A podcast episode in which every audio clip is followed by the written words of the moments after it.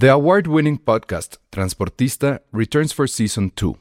This time, we'll meet Beto Coral, who has lived his whole life in pursuit of one thing justice for his father, a police captain. Captain Coral was mysteriously murdered shortly after leading the search block that captured and killed notorious drug lord Pablo Escobar. Listen to Transportista Who Killed Captain Coral? Available on the iHeartRadio app, Apple Podcasts, or wherever you listen to your podcasts. Many of us have those stubborn pounds that seem impossible to lose, no matter how good we eat or how hard we work out. My solution is PlushCare.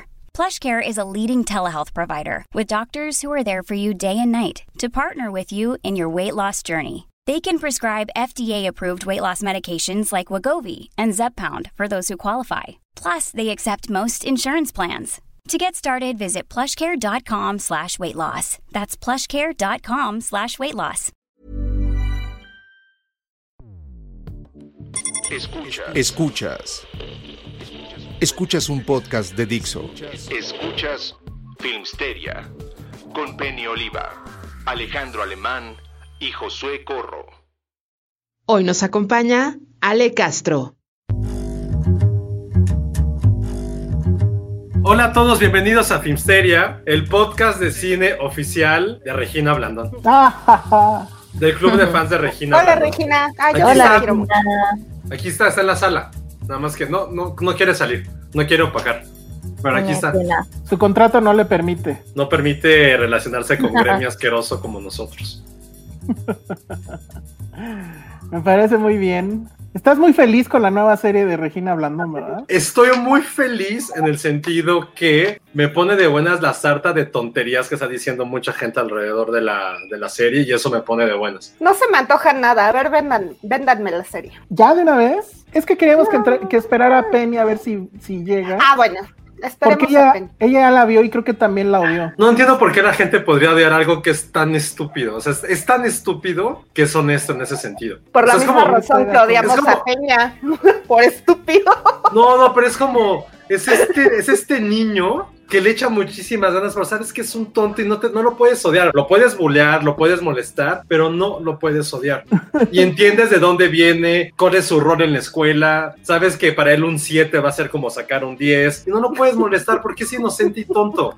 Hay, hay un personaje. no sé, no, no, no Hay sé. un personaje, hay un personaje en la serie que es el secretario de gobierno de Peña cuando era gobernador. Está increíble ese personaje. Es un gran personaje. increíble. Y ahorita que lo pienso, ese personaje podría ser Josué, porque su único papel en la serie es sapear al pobre tonto de Bad Sí, sí.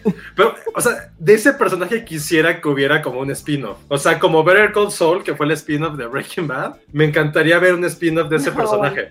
Está muy cagado. Está, Sí. Es como el burócrata empoderado, pero que, que sabes que el güey es una mierda, pero te cae increíble. ¿Por qué? Porque el güey es como, sí, güey, soy este, ¿qué pedo? Me, me gust- me gustó mucho ese personaje, que ha sido de mis personajes favoritos de este Ese- año de ese- televisión. Ese personaje se roba la serie. No sé si Josué lo ubica, probablemente no, pero todos los demás lo vimos en el... eh, bueno, él es parte de, de esta troupe de comediantes que tiene en su canal de YouTube que se llama Backdoor. Y Ah, ese no personaje, ajá, él, ahorita no me acuerdo el nombre del actor, ahorita lo checo, pero es el mismo actor que hizo un video que se hizo viral hace unos meses, que era el del policía y la cocaína, que en realidad, este, bueno, el, el sketch se llamaba Harina. Igual y lo pongo en la descripción del, del video al rato, por si alguien no lo vio. Pero creo que todos lo vimos, ¿no? Tú sí lo viste, Ale. Sí, Ok, bueno. a mí sí me Y gustó. yo, y yo sé que Pero ahorita comentamos Sí. si quieren cuando llegue Penny. Sí, y, y yo sé que Pati también lo, lo vio. Entonces, este, ahorita checo el nombre de este personaje, porque sí es un, ¿A quién odia? sí es un gran, gran, este, A la serie. El- ¿A qué personaje dicen que odia? En general, o sea, que si la música que ponían, que si no retrataban bien los hechos. No, a ver, no, se confundieron horrible. Él se está hablando del video de YouTube, no de la serie. Ah, no, pues no, ahí sí. Sí, sí, sí. Pero bueno, entonces ahorita vamos a hablar de esta serie ya cuando venga Penny. Les recordamos que estamos en vivo hoy miércoles en nuestro Facebook y YouTube y que el podcast sale este viernes temprano para toda la gente que por alguna razón va a estar despierta el viernes temprano. Entonces, eh, recuerden, estamos en vivo, vamos a leer los comentarios y con eso vamos a arrancar porque hay muchas cosas que hablar hoy, porque por fin, ante petición popular, y aunque Elsa lo odie, hoy vamos a hablar sobre reality shows, episodio 1. Ay, episodio 1, no hay tanto. Si de los comentarios hay por lo menos 15 series que no hablamos, se va a hacer otro capítulo. Ah, Muy o mal. sea, yo sí puedo hablar. Es más, de la academia, tan solo de la academia se puede hacer un especial. Sí, exacto. Tan yo es lo solo que de la academia. Televisión basura. Eso solo reality. Es que ahorita llegaremos Ay, a eso. no. Es que no, no. Yo tengo un punto por el, el cual quiero tocar más adelante, justo cuando estemos ya dentro de, y, Ok. y por qué eh, justo la importancia de los reality shows. Ay, la importancia. Es más, me iba a poner mi playera de RuPaul. Me Ya ponte a hacer la tesis mejor. Ay, déjenla en paz. Bueno, a ver, No le hagas caso, a ti tú te feliz con tus yo te apoyo. A mí también me gustan. no, Hacen feliz a la gente. son telebasura. Ayudan en tiempos de crisis. Tú no lo sabes. Nah. Pero bueno, a ver, rápido, nada más comentar las noticias importantes de la semana, ¿no? Primero, todos le atinamos. Nolan retrasó su, el estreno de Tenet Yo dos semanitas. Y salió el rumor de que Warner en realidad quiere atrasarla todavía más, pero que Nolan dijo que iba a aguantar la respiración y se iba a poner azul si no le hacían caso. Entonces, pues bueno, lo tuvimos bien. Ya lo sabíamos todo. Tú, tú no lo sabías, Ale. Tú tenías la versión de que sí iba a suceder o no. Ay, era obvio. Era obvio. Obvio. Por eso les dije, ay, se va a mover. Pero nada más dos semanas. Yo- O sea, no que supiera de primera mano, era obvio. ¿Mande? Pero solo dos semanas. Yo digo que aguanta para que se mueva más, ¿no? Yo creo que sí. O sea, Pero ya vámonos a agosto. pues, no sé, es que ahorita, por ejemplo, ya, ya Mulan ya dijo, ya, yo me pongo bien en la fecha que habían dicho. ¿Cuál Y es? ya eso como que cambió el panorama. Era, ahorita les digo, ahorita les digo que se me lo, lo anoté y luego lo borré. Wonder Ahorita. Woman, Wonder Woman lo mismo, se atrasa igual, creo que son dos semanas, pero esa sí Y tres termina. Wonder Woman. Ahí atrás está Wonder Woman. Eh, pero bueno, pues eso como que no. Digo, no, ahí no hay nadie poniéndose en la necia. Los que también se atrasaron son los Oscars, dos meses. El periodo de, mm, de elegibilidad que le llaman se extendió también dos meses. Entonces, si usted estaba haciendo una película y ya mero la acaba, la puede meter a los Oscars. Las reglas son que sí se vale que se hayan estrenado en streaming. Este va a ser el último año, que eso va a estar interesante porque no sé qué va a pasar con la piratería. Este va a ser el último año en que se reparten DVDs, que no sé si ustedes lo saben, pero todos los votantes de los Oscars reciben en correo. o sea, imagínense, reciben por correo un DVD con todas las películas. Bueno, un DVD por cada película nominada y en teoría lo tienen que ver para poder votar. Entonces ni siquiera hay control de eso. Pero ya este va a ser el último año. El año que entra ya va a ser todo en línea y ahí sí se va a saber quién sí vio la película y quién no. O quién por lo menos le dio play, ¿no? Porque a lo mejor te quedaste dormido y pues ya. Se estrena el 24 de julio Mulan. ¿Ya es un hecho? Bueno, pero es hasta el 24. No, es antes que? Tenet. No, de julio, ¿no? De julio. Ahora, otra cosa que no sé, Ale. Este viernes técnicamente Cinépolis ya podría abrir aquí en México, en DF, bueno, No. en CDMX. No, en, en la Ciudad de México sí se va a tardar un poco más. O sea, ahorita Sí. están abriendo, o sea, la, la idea es abrir como conforme se va moviendo el semáforo y están abriendo en las ciudades donde el semáforo ya está como más en amarillo, más tranquilo y demás. Empezó a abrir Cinemex también, e independientes, ya no solamente Cinépolis. Porque, pues se supone que ya mañana vamos a estar en... Ah, mira, lo que está diciendo Jaime Rosales está loco. ¿Cuál es su fuente? Dice que, Mm. dice que Tenet se va a estrenar en México el 14 de agosto. O sea, hace... Ah, bueno, no he checado el último competitive, igual, y es que lo han estado cambia y cambia y cambia y cambia, y la neta es que ya me aburro, o sea, ya, ya me harté y digo, ay, ya, luego veo. Igual y si viene en el último cambio, pero no lo he visto. Pero entonces son dos Perdón. semanas después de Estados Unidos, más o menos. Es que yo creo que en Estados Unidos igual y también se mueve, ¿eh? Sí, Tan, tan, tan. Bueno, entonces ya saben, 14 de agosto es el estreno de Tenet en México. Lo supieron primero aquí. Creo que cada vez que hablemos de Tenet va a tener que tomarse un shot porque ya llevamos como ocho podcasts hablando de esta película. Basta. Yo siento que ya hasta la vi. Sí, exacto.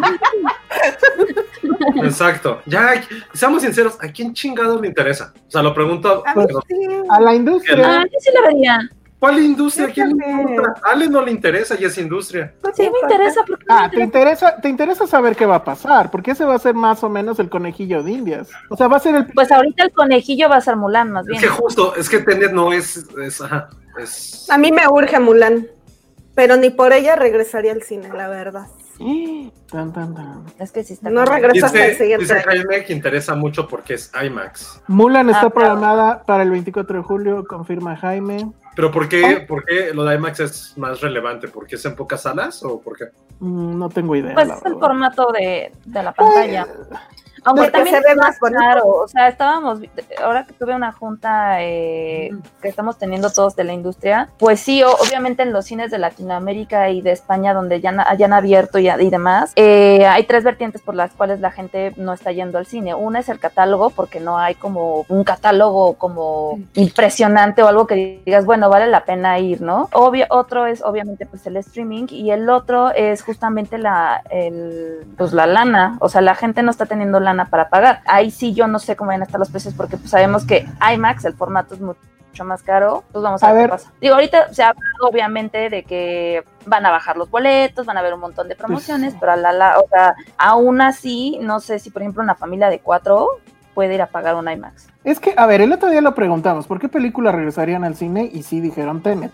Y luego, a ver, ya lo habíamos dicho también en otro episodio, muy al principio de la pandemia. ¿Cuál es el blockbuster? Tú decías que no había blockbusters, yo dije que era Bond. Bond, pues ya la mandaron hasta diciembre, o sea, ya lo, lo medio mataron. Pero pues entonces, en segundo lugar, evidentemente es Tenet. Claro que es Tenet. Y si no, que la gente diga, ¿quieren ver ¿Quieren ver Tenet? Suena medio feo, ¿eh? ¿Quieren ver la nueva de Nolan o no? ¿O la van a dejar Yo pasar? que- quiero yo quiero la- saber eso. la- yo por la que regreso es por la siguiente Scorsese con De Niro y DiCaprio. Ese es mi gancho. A Pues, esa no le digo que En, no. en las encuestas, las películas más esperadas, Tenen estaba como en quinto lugar, Bond estaba como en sexto, en primer lugar es Black Widow, Mulan, y ¿quién estaba en tercer lugar? ¿Y quién estaba en cuarto y quién estaba en.? Sí, no me acuerdo, pero, o sea, yo recuerdo que Tenen no estaba tampoco hasta hasta arriba, ni tampoco Bond, pero sí entraban dentro del top ten. Bueno, pues ahí está. Ahora, lo que sí no le importa a nadie son los Oscar, ¿no? Ah. o sea, si se retrasan, no se retrasan. Si suceden, no suceden. Ahí sí, para que vean. Creo que, o sea, sí le importa a la industria, creo. Y sí ya va a ser fue, yo creo que yo creo que más bien lo que sigue es que se replanteen el formato y Pues a lo mejor va a ser en Zoom. Ustedes verían unos, unos Oscar en estoy Zoom. harta del Zoom. No. Pues yo creo que también parte del retraso Sí. es porque, Ya no sé si es la junta o acuérdense los que los Oscar. Oscars nos O los conciertos estos que nos contaban apenas, ¿no? Que pagaba 100 pesos para ver por Zoom tu concierto. Ah, sí, qué hueva. No. Así va a ser ahora. ¿De quién? A lo mejor va a ser, van a ser en el coche los Oscar, a lo mejor. Va- a lo mejor los hacen en un autocinema. Y, y, pues no te bajas del coche ahí. Te llevan tu Oscar a tu coche. Ese puede ser. Pero bueno, pues ahí está. No. Esos creo que fueron los chismes. La otra es que sí estrenaron Portrait of a Lady on Fire. Pero en Zaguayo. Espero que mucha gente de Zaguayo la, la haya ido a ver. Suertudos. Sí. Aquí quién sabe cuándo. No, esa no está en el competitive, Jaime. Avísanos si si sí está en el competitive. no. Sí, Jaime, avísanos porque a mí no me han mandado el último todavía. No, este bueno. comentario está muy interesante de Jesús Bustos. Dice, a mí sí me urge volver al cine. Si de cualquier forma me expongo yendo a trabajar todos los días, Qué buen argumento.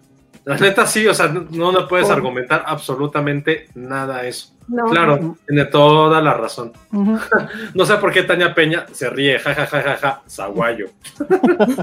Pues es que sí está chistoso. Estrenaron en preguntaron que Zaguayo. cuando, que cuando hago el review de Ani- Animal Crossing. Excelente, amigos. Háganse mis amigos quienes tengan e intercambiemos cositas. Me he vuelto un monstruo en esta cuarentena. ¿Por qué? Llevo con, ¿Por qué? van cinco días que me duermo a las casi cuatro de la mañana jugando PlayStation. Pero jugando ¿Qué qué? juegas? Un juego que se llama Kingdom Come, que es medieval.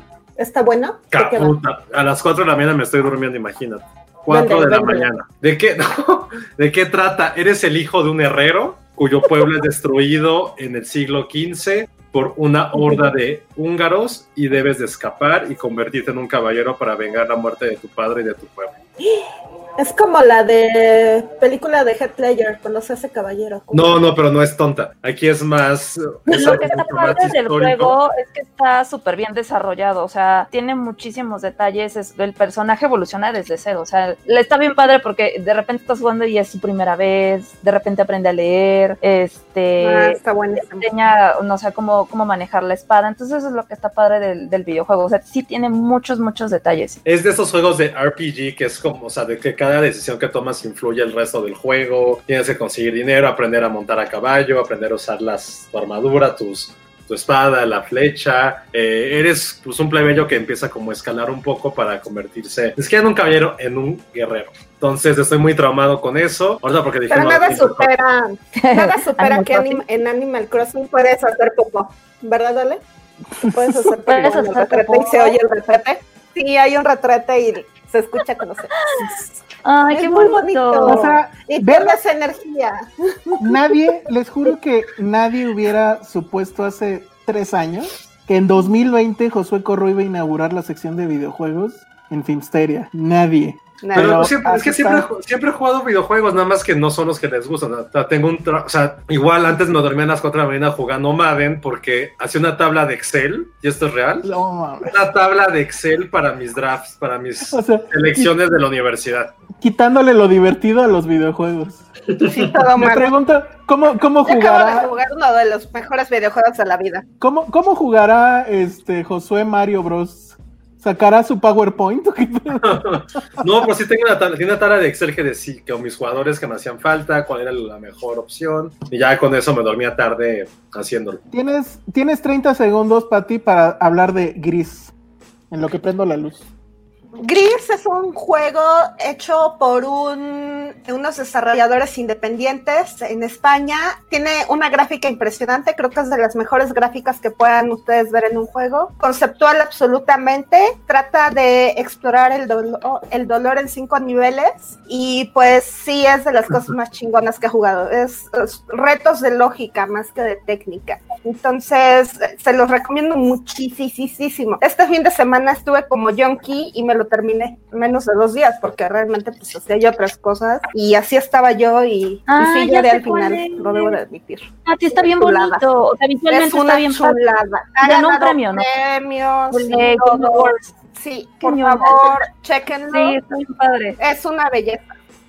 Sí. Es, sí, sí, es sí, de sí, un estudio español. sí. hermoso. Y si son ilustradores o Independiente, sí, diseñadores, se llama Nómada. y si son ilustradores o diseñadores, tienen que jugarlo. Es Les increíble. va Y es- a encantar. y no- nosotros lo jugamos en Switch, pero ese juego demanda una televisión enorme, la más grande que tengan en su casa. Pero Ahí tienen. solamente es para esa, esa consola. No, No, este, creo que también. Ajá, y creo que también va a salir para PC, pero chéquenlo. Está de Todo el oferta. mundo está, todo el mundo está hablando, está hablando de Gris y amando Gris. No sabía que existía, perdón. Es Sí. una cosa muy increíble. Si no lo Sí. tienen, Ay, si tienen, si tienen Nintendo Switch y no lo han comprado, cómprenlo ahorita. Está de descuento en la tienda de Nintendo. Cuesta como Ah, qué 250 pesos. Está súper, súper, súper. Pero bueno, pues eso ya fue la sección de videojuegos inaugurada por Josué. No. Oye, ya nos dijo Jaime las, las películas empezó. más importantes del verano en México. Mulan, primer lugar. Bob Esponja, claro. Ah, Luego- Bob Esponja sí estaba, ¿eh? Luego Trolls, que sigue programada en cines aquí, aunque ya en Estados Unidos salió en línea y le fue muy bien, por cierto. Y en cuarto lugar, Wonder Woman. Wonder Woman era la que se me olvidaba. Ahí está. Bueno, entonces ya no vamos a hablar más de Tenet, vamos a hablar de Wonder Woman. Me parece muy bien. También nos están Dígame. diciendo de The Last of Us. Last of Us es una cosa Es brutal. buenísimo. Last of Us es buenísimo. Deberías, sí, sí. deberías de ver el tráiler, Josué, y a ver si te animas a jugarlo. Pero es Yo como apocalíptico, ¿no?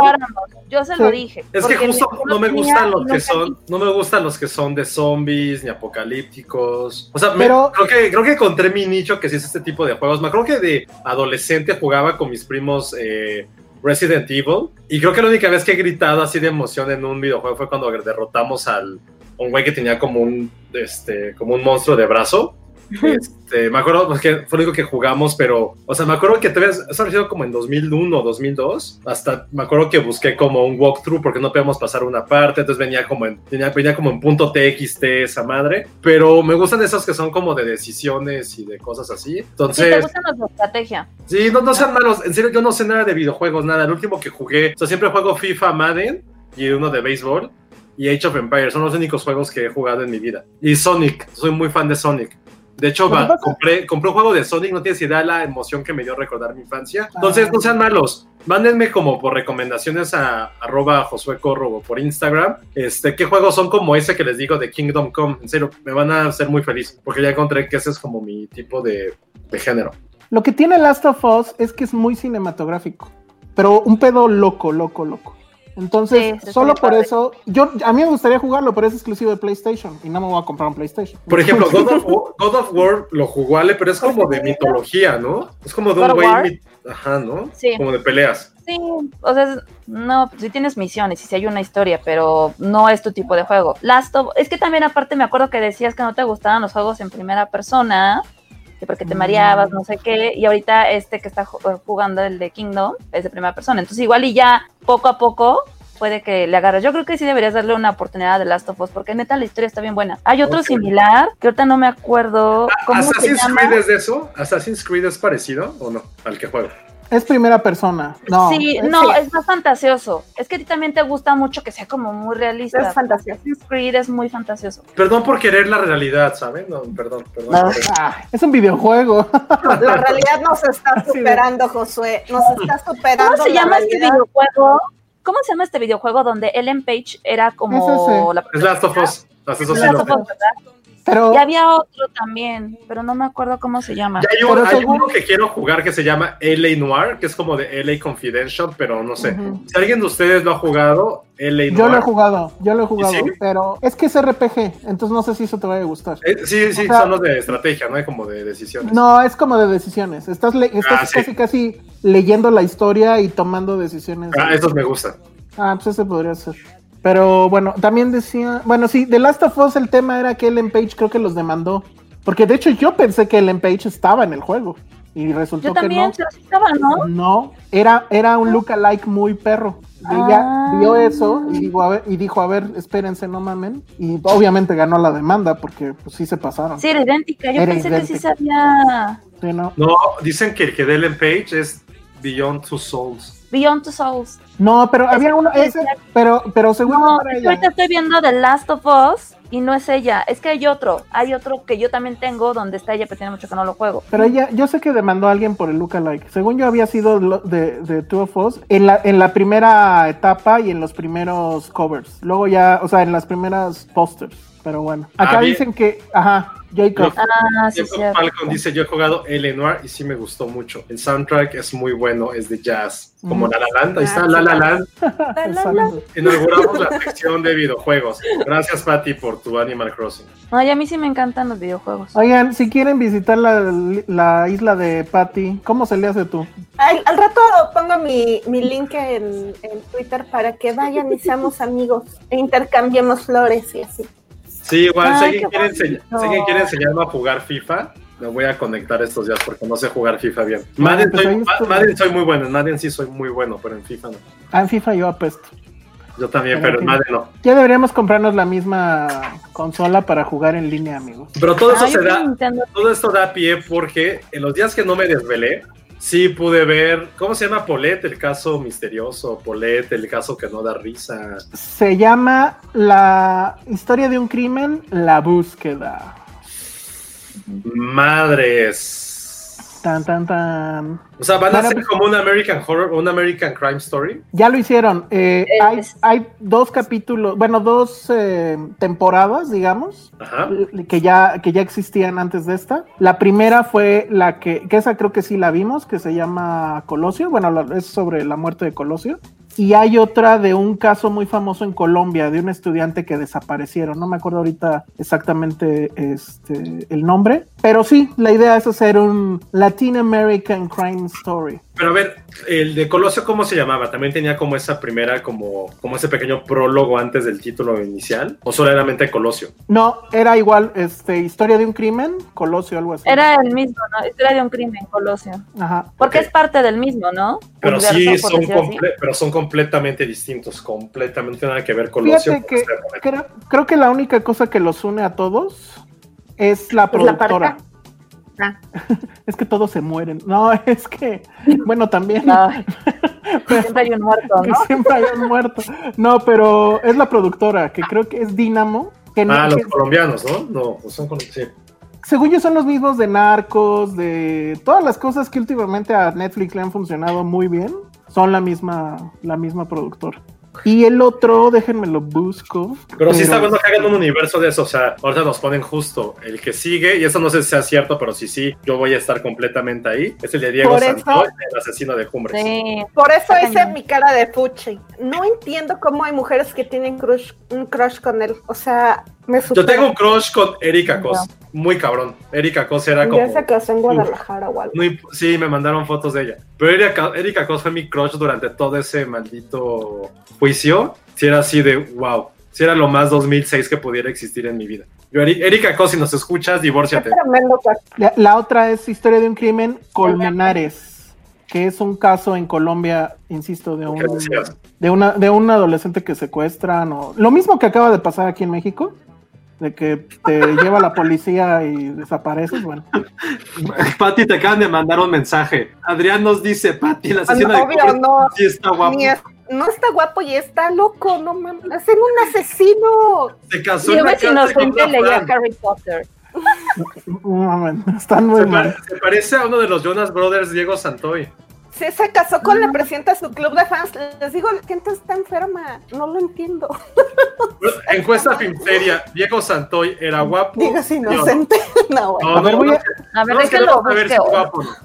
Se No. parece a uno de los Jonas Brothers, eso fue como el último como chisme. No, no, no. Yo estoy de acuerdo con la Regio promedio. Hola, amigos regios. Todo mal. ¿Ves? Ya van dos. Diego está Está guapísimo. guapísimo. No manches. Ay, ¿qué- pero No, amigos, no. Vean, vean, vean. Este es Diego en la actualidad. Estuvo en la cárcel, Ale. ¿Cómo quieres que esté? Pues quien es guapo es guapo. Mamadísimo, tatuado. Uno espera eso. que esté- Y esta es tu Erika. Uf, sí, bravo. Erika Cos de. Porque aparte es como, era como de mi pero- edad, entonces es válido decirlo. Erika Cos. Bravo. Si fuera presidente, serías mi primera dama. Así es, Lulu. Estoy de acuerdo con Lulu. Justo, ve. Ponen a Le Jonas Brothers. ¿Cuál Jonas Brother es? Es que no, me lo, no sé quiénes son, no, no me tocaron. No son Este es. Diego y este es el otro monito. Pero quién es. Ay, no me acuerdo. Nick. cuatro, A ver, ¿no? es momento de que también les digamos, amigos, ninguno de los Jonas es guapo. Vengan, vengan haters. ¡Yu! ¡Qué foto tan! Pues es lo que me La chica sí estaba guapa, ¿eh? No, no, no la Para recuerdo. asesinos guapos, para asesinos guapos, Ted Bundy. De No, acuerdo. bueno. Pues sí, ya si se van a clavar con un asesino, pues que sea de Ted Bundy. Y luego, ¿cuál va a ser el siguiente? El de Paco Stanley, ¿no? Debería de ser, ¿no? Uy, El de Paco Stanley estaría Oh. increíble, pero que sí manejen la teoría de la bolsita de coca saliendo Exacto. de, de- Sí de hay los bolsillos. ¿Saben qué otra? Lo del clan de Trevi Andrade. Ah, Padre. Pero O sea, así- yo creo que lo único malo es que hicieron la, la última película, sí era No bastante mal. buena. Sí era Sí, bastante buena. sí, superar eso sería complicado, ¿no? sí. Oigan, aquí ya hay algo muy interesante. Creo Nora que me todos apoya. nuestros- todos nuestros seguidores tienen un crush muy fuerte por Diego Santoy. y Les todas las gustan los chicas Jonas. Están muy enojadas Y porque por los que- Jonas. Sí, qué pedo. ¿Quién, quién es nuestro público? los Ya no sé. O sea, no ¿Ves? hemos podido empezar. Yo te apoyo, Pati, están feos. Sí, y Ericito, que te perdone, Pati, porque yo no puedo. Pero Cintia Salmerón, Amigos, Dice, mis crush apoyo- son de Fassbender para arriba. ¿Los Jonas qué? O sea, no. Ci- Cintia Salmerón dice apoyo a Pati, además a esos, a esos güeyes, supongo quiso decir. Destruyeron mi adolescencia. Sí. Ah, la historia de un crimen, Selena. No, porque ahí sí hace falta una es buena bueno, ¿eh? película. Pero sí que, bueno, hubo una serie de TNT que era. Ujú. Mala, mala, Mm. mala. Jenny Pati- Rivera sería bueno, ¿eh? Patty sabe de eso, porque ella es muy Uy, fan. es que Ese- Valentín híjole. Del gallo, de Yo gallo no de soy fan, yo no soy fan de Jenny, pero sí entiendo el fandom que, que, que provocó. Pero pues ya hay, ¿no? Ya hay como la novela de, de, Jenny la Rivera? Jenny. Mariposa, Sí, ¿cómo se llama? La de mariposa, de barrio. viajera, una cosa así, ¿no? Mariposa de barrio. Órale. Yo, gran nombre. Sí, sí, esa mujer. Ascender, exacto, Saraí, tú sabes. Bueno, entonces ya hablemos de este tema de Paulette. A ver, pues nada más resumen de qué fue lo que pasó para quien no lo sepa, pero supongo que ya ahorita todo el mundo lo sabe. Es esta niña que vivía en... No, no era satélite, era... Ah, no me acuerdo qué colonia super... No, vivían en Whisky En Luca. Interloma. En Interlomas, exacto. En Interlomas, sus papás, pues como obviamente tenían lana, pero más bien el tema es que el, el papá tenía parientes este, políticos, que son, eran los que estaban en ese momento en el Estado de México. Alfredo del Mazo me parece que es el que estaba, era, tenía ahí ciertas ligas familiares con ellos. Entonces, en una mañana llega la, pues, la muchacha al cuarto de la niña Paulette, que tenía 10 años, que No, tenía cuatro problemas. años. Cuatro años. Cuatro años, perdón, que tenía problemas motrices, es decir, no podía coordinar muy bien, digamos. Llega a buscarla al cuarto, no la encuentra, le dice al papá, le dice que vaya con la mamá, la mamá tampoco sabe qué onda. Total que ya la, la declaran perdida y le llaman al papá, al abuelo, y el abuelo es el que le habla a Alfredo del Mazo, y Alfredo del Mazo le habla a el procurador en ese momento, que es este cuate apellidado Bas Bas. Y en resumen, el asunto es que primero sospechan de todos, o sea, sospechan de la familia, pero a los nueve días el cuerpo aparece en el cuarto, supuestamente atrapado entre el colchón y, la cama. Supuestamente esto fue posible porque el colchón era más pequeño que, la base de la cama y entonces ahí estuvo el, cuerpo todo este tiempo, lo cual evidentemente es una estupidez y evidentemente nadie en todo el país se lo creyó. Pero esa fue la explicación oficial y al final se quedó como explicación oficial. No sé si el caso se cerró formalmente, pero bueno, ya, ya pasaron cuántos años? ¿10 años? No. 10 años. Y esa fue la, la, la, historia. Pero ahora vamos a la serie. ¿Qué les pareció la serie, Josué? Eh, no, no, no, tampoco. O sea, yo la vi, en ningún momento me, me afectó, la vi de corrido, fui binge watching completamente. A mí yo desde un principio, desde que empecé a ver el personaje de Bas Bas, que era Darío Jasbeck, la fama que es que habla así, su voz de por sí es como muy, ah, me caga su voz. Entonces dije, nunca me molestó en el sentido porque dije, esto es como una sátira, es una parodia, es algo completamente estúpido. Y fue así como la tomé. No quise que indagaran profundamente en el caso porque desde el inicio se notó que no era eso. Nunca tuvo esta aura que sí tuvo Colosio, que era algo mucho más formal, o que, tuvo, o que tiene American Crime Story, que es como que dices, güey, es algo ceremonial. Nunca lo tomé así y creo que por eso no solamente la pude disfrutar más, sino creo que, sino creo que tuvo ese cometido en mi persona particularmente, que era, güey, ¿en qué puto país vivimos que permiten que esa tontería de veredicto sea realidad? No sé si hubiera sido en un caso a lo mejor un poco más serio, serio entre comillas, algo que fuera una investigación casi documentalosa de la serie, porque a lo mejor literal no hay más que investigar, no hay forma de que esta, de que este, independiente de que sea un asesinato, perdón, no, no me estoy metiendo en la parte del asesinato, en la parte jurídica, es cómo se puede retratar una serie o una historia, mejor dicho, tan estúpidamente elaborada que no fuera de esta forma. Es decir, si yo quisiera ver algo que fuera completamente dramático y casi casi segmentado con todas las partes científicas, creo que no se no podría existir, o sea, porque bajo qué argumento, bajo qué señalamientos científicos no entra la parte de corrupción, la parte tan estúpidamente dolorosa de decir, oye, estuvo esta reportera tres días antes, cuatro días antes, sentada en la misma cama y no percibió nada. O sea, creo que es un caso que rebasa la realidad y justamente como eso, la única forma para mi punto de vista que había que retratarla era de esa forma casi de novela y con una comedia completamente absurda, con personajes over the top y más allá de la realidad, porque así fue la historia. Creo que es, eh, era la forma de hacerlo. Es como platicamos hace, hace, unos, hace unas semanas de lo de Jeffrey Epstein, de esta serie. Esa sí no la quiero ver como una comedia.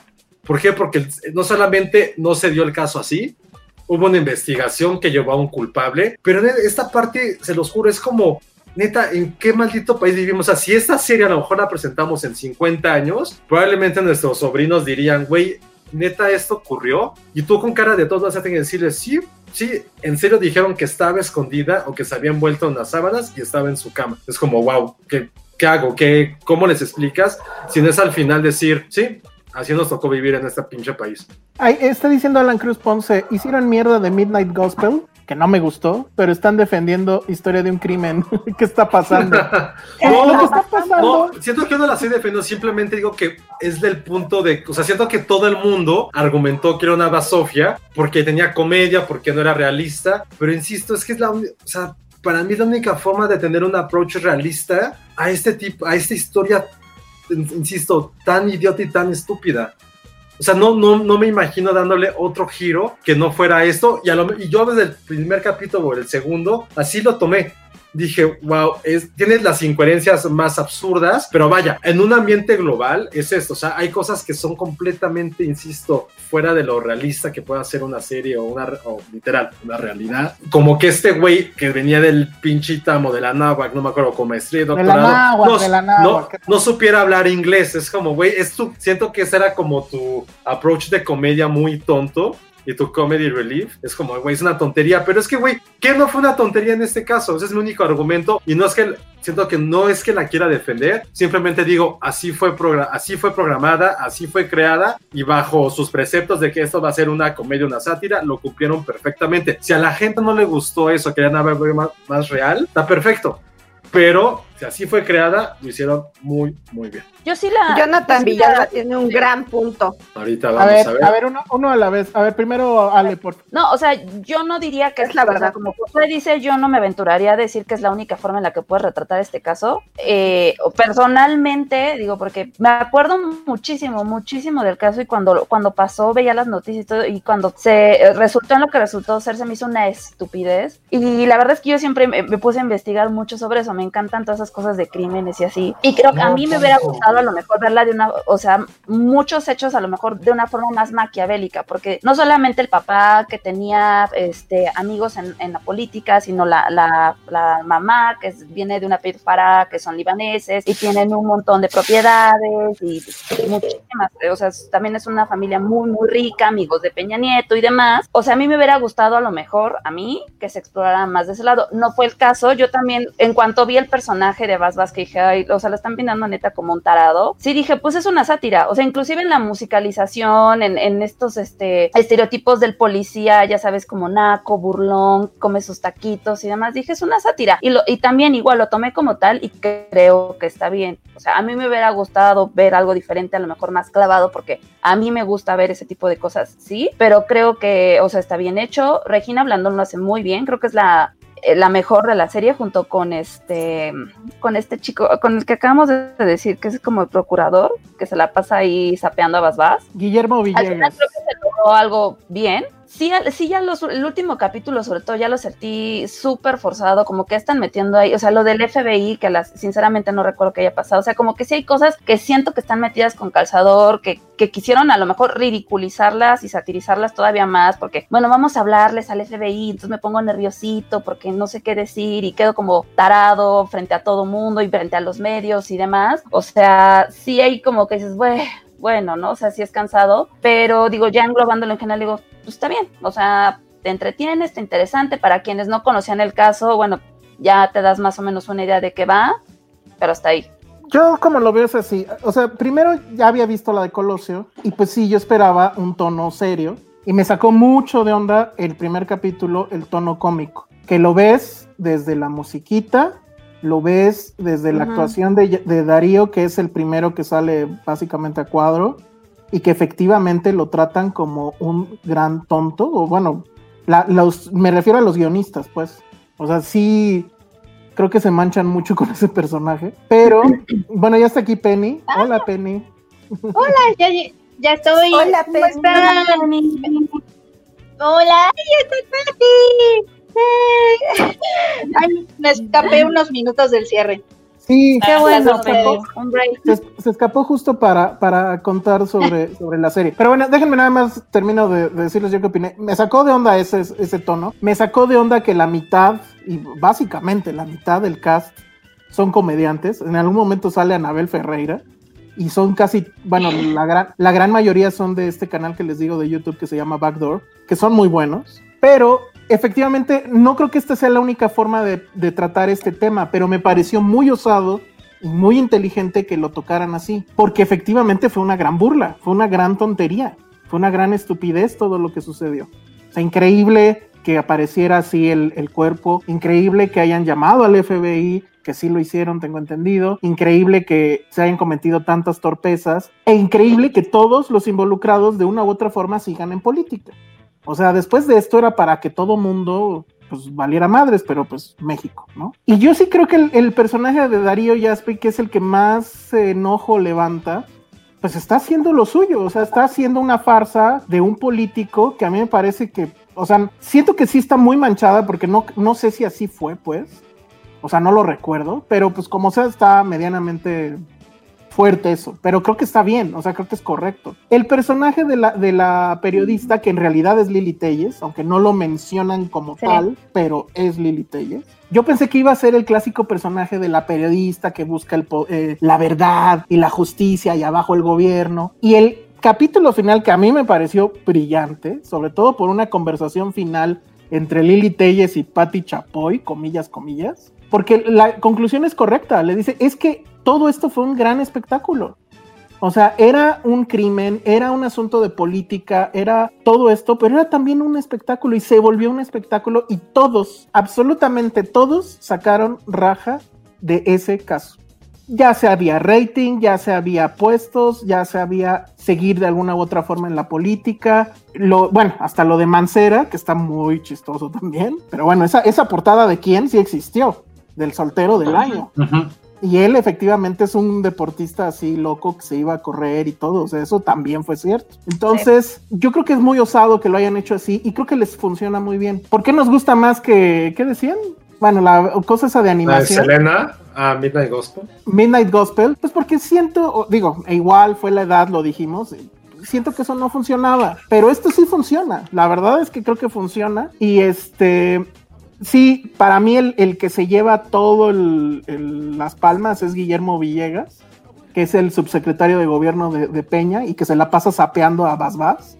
Es muy cagado. Ah, o sea, eh, o sea, sí. to- todas las escenas en las que aparece se las roba. Regina Blandón creo que está bien, pero esta es la primera vez que veo que no brilla demasiado. Josué igual no está de acuerdo. Diana Bobbio, que es la amiga de la mamá, creo que también lo hace excelentemente bien. Castillo es este Adrián Ladrón. Creo que, o sea, todos están, la verdad, bastante, bastante. La mamá es bien. idéntica, ¿eh? El cast, eso sí tengo que reconocer, los papás sí están idénticos. Esa chica también es comediante, también es comediante, Sí. sale, sale en Backdoor. Entonces, yo la verdad es que no veo, no veo el problema, tal vez el asunto es pues eso, o sea, Baz Baz es un personaje muy interesante porque es un tonto, o te lo dibujan como un tonto, pero al final también te lo dibujan como el único que sí quiere saber la verdad y que intenta de todos los medios posibles hacerlo, pero el problema es que es un tonto, ¿no? Entonces, a mí la verdad es que me gustó mucho. No diría, no sé si va a estar en mi lista del año, no creo, o quién sabe, porque no hay muchas cosas. Tampoco es la gran serie que nos vino a salvar la vida ni nada, pero creo que está bien. O sea, y como un entretenimiento de binge watch y eso, pues creo que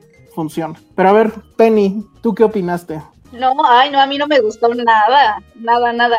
Se me hace que tiene cosas de principiante de guion.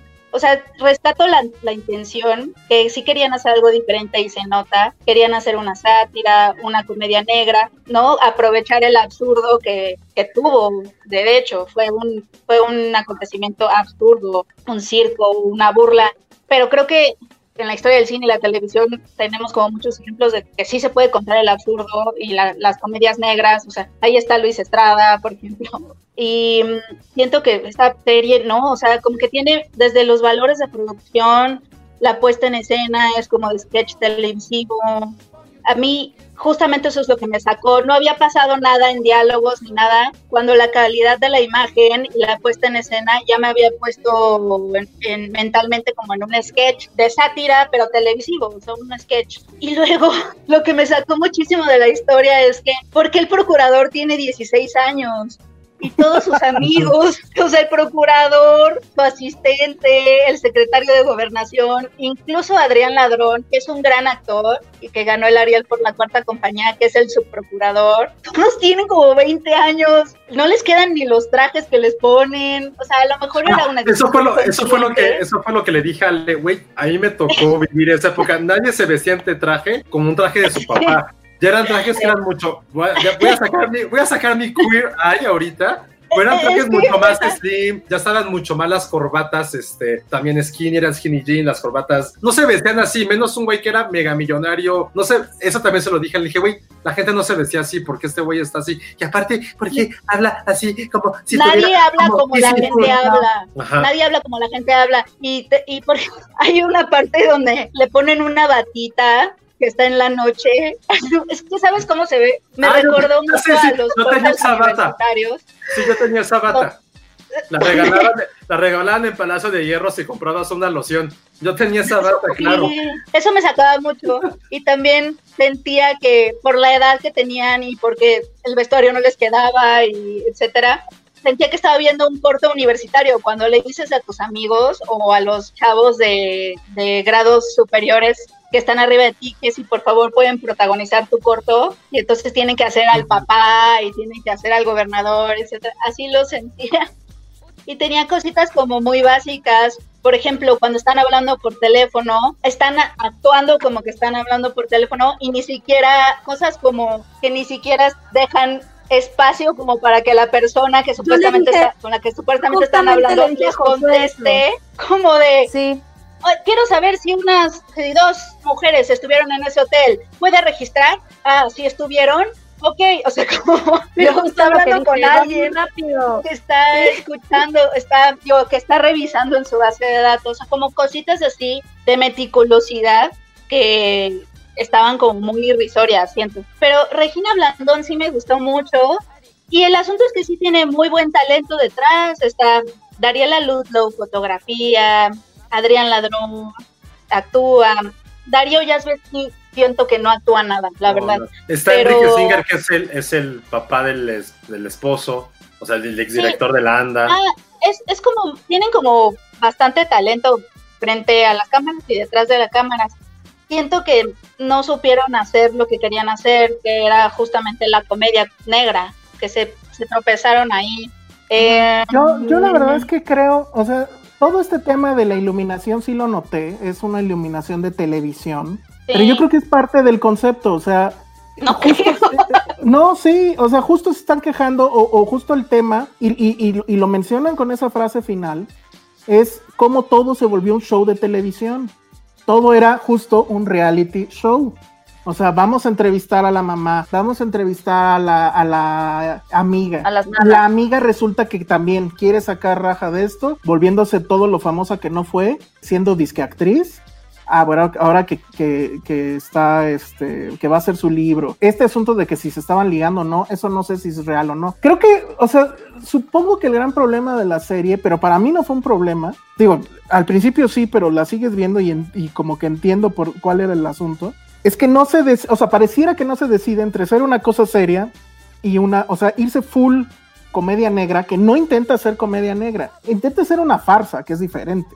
Y por eso creo que... No, puede ser inteligente haciendo la farsa, o sea, como que siento que el diálogo, el guion tiene cosas insalvables, como eso de también explicarte quién es quién en cada, en cada guion, le voy a hablar a Mancera, que está arriba en las encuestas y que quiere ser, que, o sea, ¿sabes? ¿por qué me dices todo eso? Pues porque tienes que ponerte en contexto para quien no sepa qué onda. O sea, Ahora, tú y yo sabemos quién es Mancera. Pero yo, creo, que, yo creo que es mucho más inteligente de lo que tal vez este, aparenta o le, o le, queremos dar. Insisto, para mí ese último diálogo donde le dicen es que todo es un show y esa última escena donde la reportera eh, entrevistando eh, ahora a Castillo ya ha vuelto procurador y esta pregunta que no hace, pero que se imagina, Pues es justo como es, a mí me parece que es un gran cierre. O sea, esa es, eso era lo que quería mostrar. Y por eso daría Jaspi que está over the edge. No es que sea mal actor, o sea, yo creo que aquí hace muy buena actuación, pero los directores le pidieron que estuviera en ese filo, en ese registro. Y bueno, pues los directores, curioso, dato curioso, pues son los mismos de, dos de ellos al menos son los mismos de Cindy La Regia, ¿no? Que es Santiago Limón y Catalina Mastreta. Creo que a lo mejor, no sé, a ver, eso es algo que se me acaba, me acabo de pensar ahorita. Creo que a lo mejor somos mucho más, tal vez exigentes, porque si es un caso que a todos nosotros nos tocó vivir. Y creo que fue un caso que a todos en cierta mayor medida nos enojó muchísimo cuando supimos el veredicto y todo lo que ocurrió. Y a lo mejor creo que en el fondo, ya, y me, o sea, como seres humanos que, insisto, con rabia y sentimientos, queríamos tener una, nuestra, nuestra propia como conclusión de todo esto que vivimos hace 10 años. Ahora también por eso somos como tan críticos, tan enfurecidos en este caso, que no pasó con Colosio, que fue como, pues ya pues, lo mataron, o sea, ¿qué, ¿qué, más da? Sabemos que Salinas no fue Salinas, no podemos hacer mucho de esto. Pero de este caso que a lo mejor era un poquito más cercano, que insisto, no, casi a todos pero... no, no sé, esa es una teoría que a lo mejor tengo, somos mucho más. Espérame, fue, fue casi un magnicidio, Colosio, o sea, no. No, no, no, pero en eso, no pero es porque insisto, una niña no importe, pero. No, no, no, no, no, pero mucha gente no le tocó el caso Colosio. No vivió ni creció con eso, ni lo escucha. No, no, no sé, pero por lo menos creo que los cinco que aquí estamos y todos los comentarios que hemos recibido, sí fue gente que le tocó vivir y ver las noticias diciendo, güey, ¿cómo es posible que esto haya pasado? Y siendo Yo no- que es un caso mucho más cercano que conoce, era como, güey, era un político. O sea, fue un caso más actual, eso es lo que quiere decir Josué. No, no sé, a lo mejor es- esa es una teoría. Yo lo que creo, si me permiten y eso que no la he visto, es que más bien el espectador, sí, además de calidad en el guion y demás, yo creo que esperaba que se tratara con la seriedad que las mismas autoridades no le prestaron. O sea, ya vimos un, un ridículo, ya vimos una sátira, ya vimos un show, ahora queremos el tema de manera seria. Es que no Eh, o sea, sí retratando justamente la burla, pero es que yo no, o sea, me acuerdo que lo recuerdo muy bien, me acuerdo toda la indignación y creo que al recordar el caso, todo mundo sigue, quienes lo vivimos, seguimos indignados, seguimos indignados que además esas haya sido toda la respuesta, que no se haya hecho como muchísimas otras situaciones en el país, caso y caso cerrado, esta es la respuesta y bye. O sea, entonces, no que tú esperes que una serie vaya y te exponga quién fue la verdad absoluta, porque pues eso es imposible, pero sí te esperabas, tal vez, yo, yo, yo como espectadora, y eso es lo que no me llama la atención de verla, porque Alejandro me decía que la tenía que ver, pero la verdad, dije, prefiero jugar Animal Crossing, la verdad, que, que ver una burla del tema, no me interesa. O sea, Pero es que Tal no es una o sea, burla tal cual. O sea, es que sí se están burlando, pero no se están burlando del, del- caso, se están burlando de quienes estuvieron involucrados como autoridades en el caso. O sea, la, la- la serie no se va a burlar ni de Paulette ni de los papás, aunque sí pone en tela de juicio el asunto de si estaban o no involucrados, si fueron ellos o no. Eso sí lo hace y, y creo que eso, por ejemplo, ese dato yo no lo, yo no lo tenía presente, yo no sabía que ellos estaban como que es muy sospechosos al respecto. O sea, yo pensé que era nada más balas perdidas de la Procuraduría, pero al parecer sí había cosas que podrían incriminarlos, pues. Entonces, bueno, no sabemos si eso No, fue es que cierto. sí las hay, todos están en YouTube, está cañón. O sea, hay declaraciones de la mamá, por ejemplo, el primer capítulo que se llama Harry Potter, es porque la mamá agarra y hace un comentario así de, pues es que salí y pensé que estaba en el baño y no estaba. Y luego fui a la alberca y no estaba. Entonces dijo, se fue a la barranca. Entonces fuimos a la barranca y no estaba. O sea, Harry Potter, ¿no? Ese fue el comentario que dijo la mamá. Ese es Lo que ella y luego hay otros comentarios donde dice que los ovnis se la llevaron. Es como, Me indignó. porque además, es indignante. o sea, el que se lleva a las niñas de sus cuartos es Peter Pan. Harry Potter no se lleva a nadie. No, pero la, lo desapareció porque es mago, la desapareció. Sí, o sea, Pero Harry Potter no, No. desaparece a nadie nunca. O sea, Harry Potter es blanco. o sea, se- señora, corrija sus referencias culturales, por favor. Por favor. Por es, es este desdén que tenía la madre y que la madre siempre mostró ante los medios, ante las cámaras de, ah, pues se perdió esa niña, porque hay declaraciones donde ella dice, vamos a encontrar a esa niña, esa niña, no mi hija, no mi pequeñita, no nada, es como súper indiferente que pudieron haber, a mí me hubiera gustado verlo más, ¿no? O sea, inclusive llega un punto en el que creo que se clavan tanto el personaje de Regina Blandón en de que la mamá es inocente y siento que la están inculpando y la mamá Ah, es eso inocente, bien como de que- dices, ay, güey, no, o sea, no, tienes esta oportunidad como serie demostrar todo este conjunto diabólico que tenía como padres, como para que te claves en la inocencia y no tienen hechos, no sé. O sea, sí es cierto que siento que es muy torpe en ejecución y sí, tiene razón Penny, el guion es, Es sí es como de trabajo. escolar. O sea, Siento que yo siento que se puede hacer todo. Pero... Pero, siento que la están juzgando porque no hizo lo que ustedes querían que hiciera. No, yo lo, yo hablé de, de deficiencias del guion que son Sí, muy, yo muy, Por eso que decía Penny del, y de del valores de producción. yo se lo decía a José, le dije, es que a ver, está hablando por teléfono y ni siquiera finge esperar a que le contesten. Es como, Sí. claro, por supuesto. ajá, rarísima. Ok, ya tengo la dirección, es en tal, tal, tal. O sea, dices, ¿en qué momento se están diciendo todo eso? O sea, sí tiene muchos errores técnicos, sí. Creo Yo dije hace ratito, a mí no me molestó, al final englobada, digo, bueno, está bien, me entretuvo, hasta ahí. Yo, Lo yo que sí creo que- creo es que sí se puede hacer, o sea, como que yo creo que sí podríamos tratar este caso con humor, como sátira y como farsa, o sea, creo que todo se puede hacer, ¿no? No creo que, mm, no creo que las personas estén enojadas quizá por porque se trató, se intentó tratar con, con humor, no creo que, no creo que se puede, si se hiciera bien, se podría abordar con cualquier enfoque, con cualquier ángulo, hecho bien. acuerdo. Sí. A mí me parece, Eh, a mí me parece que es una buena caricatura. Y cuando estás en una caricatura, pues no importa que si el teléfono, que si el traje no era el de la época, el de, o sea, esas cosas van en secundario porque es una caricatura. Y Darío Yaspe que está en caricatura todo el tiempo. El cuate este de el, Pero el- siento que no lo manejan así desde un inicio, o sea, tú lo vas, o sea, tú, tú lo interpretas, creo que tú como, el gran error de esto es que tú como público lo interpretas. Digo, yo, insisto, yo no la defendí, pero no me estoy poniendo en esta parte de cómo se, o sea, hay muchos comentarios ahorita de la gente que está diciendo que se burlan de la muerte de una niña, cuando creo que la primera burla ni siquiera vino de esta serie, vino de parte del gobierno y la gente involucrada. Exacto. Y esta serie es una consecuencia de eso. Creo Ese que es el tema. yo, yo en ningún yo, voy a decir, yo en ningún momento, si yo fuera el que viera la serie, en ningún momento sabía que la niña estaba muerta hasta que dicen que está en la cama. Por lo cual, todo el antecedente, todos los capítulos anteriores, yo no sé si la niña está muerta, nunca había ese tono de burla. Lo sabemos porque nosotros como espectadores ya sabemos que murió. Pero si la ves como alguien que no conocía el caso, creo que en ningún momento se falta respeto ni a la memoria de la niña, ni tampoco se burlan de ella. Ella fue tristemente como el No. punto de la punta de lanza para todo el desmadre y toda la bajeza moral, ética y judicial y política que ella desató. Pero yo en ningún particular momento siento que lo principal era tener a Paulette como la protagonista de la serie, ni a su muerte como un símbolo de una parafernalia o de una telenovela. Ella simplemente, tristemente, fue un, o sea, Paulette es un McGuffin, tal cual.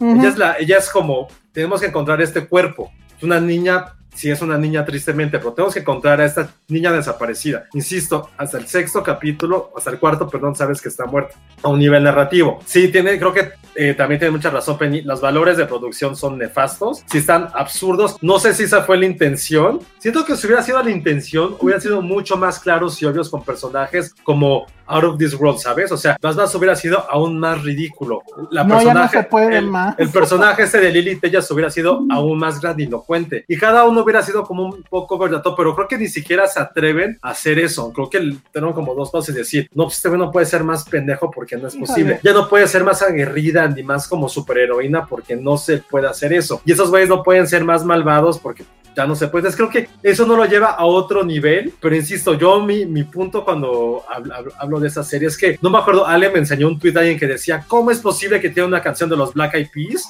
en una película, en una serie sobre un asesinato. Fue como, wow, ¿qué carajos tiene que ver una cosa con la otra? Es como, oh, ¿cómo es posible que hagan un mundial en un, en un, en un país que fue nazi? Es como que, o sea, como este meme de X y Y, no correlation, así se me hizo, y fue cuando dije, ¿por qué la gente está tomando esto como si fuera algo agraviante contra un caso que de por sí nació completamente absurdo? Pero sí, o sea, creo que a mí lo que más me molestó de la serie fue este tipo de reacciones, de por qué los Black Eyed Peas suenan cuando es una, es una serie de un asesinato, es como, o sea, ¿qué querían que pusieran a Pachelbel? ¿Querían que pusieran a Beethoven, a Mozart? ¿O qué querían? O sea, ¿qué querían? Perdón, o sea, no, no encontré la Querían relación. drama, Pero al, mismo, drama. pero al mismo tiempo dije, ok, la gente lo está tomando así. ¿Qué es lo que no estamos viendo nosotros? ¿O qué es lo que más bien no estoy viendo yo para también tener esta parte encarecida de decir, güey, quiero exigir un poco más a un nivel narrativo, no a un nivel este, histórico, que eso es una mierda completamente. Y concuerdo tanto con Patty como Al en eso, que, insisto, ¿qué pedo con ese guion, güey? ¿Qui- ¿Quién lo hizo y por qué nadie lo revisó?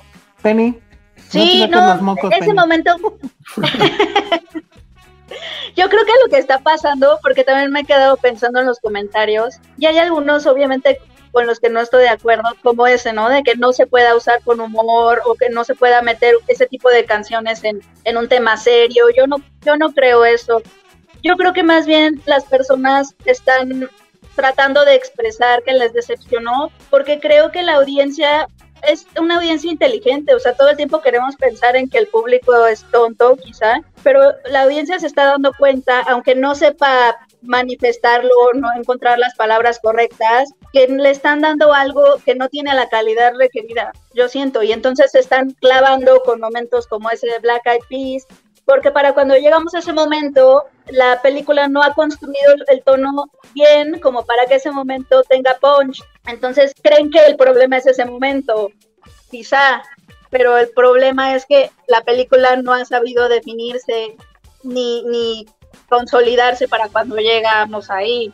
Entonces, más bien siento que eso, eso es lo que ha pasado. De todas maneras, seguramente ya lo dijeron, pero la serie es número uno en Netflix. Entonces, y, y tampoco quiero como golpearla tanto, porque sí está padre que abordemos las cosas pues desde lugares diferentes. Eso es lo que lamento más. Como que eh, las cosas que me sacaron todo el tiempo de la historia son cosas que se pudieron haber solucionado fácilmente con Yo un poquito de más también- cuidado y Yo- amor al guion y eso. No sé. O sea, yo sí creo que estamos ante un caso de yo esperaba una cosa y me dieron otra. En la gran mayoría No, de la no, no, gente. Yo no esperaba nada, o sea, el punto es que creo Es que, que- no está bien hecho a niveles... Me da la impresión, guion. me da la impresión de que si hubieran hecho la telenovela de esto, con toda esa densidad de una telenovela, eh, en esa clave, etcétera, la gente estaría menos enojada. O sea, ahora, lo que decían de que no están todos caricaturizados, creo que todos absolutamente están caricaturizados. Hay ciertas sutilezas, por ejemplo, todo lo que hace Regina Blandón, pues es un periodismo súper chafísima, ¿no? De estar, co- tiene como cinco escenas comiendo tacos afuera de la... De huevo. Ajá. Y, y- y eso es. Oye, pues, son eh, buenos. Eso es una. Eso es que se están burlando de los periodistas que nada más están así esperando la banquetera. Ese es así como que el clásico.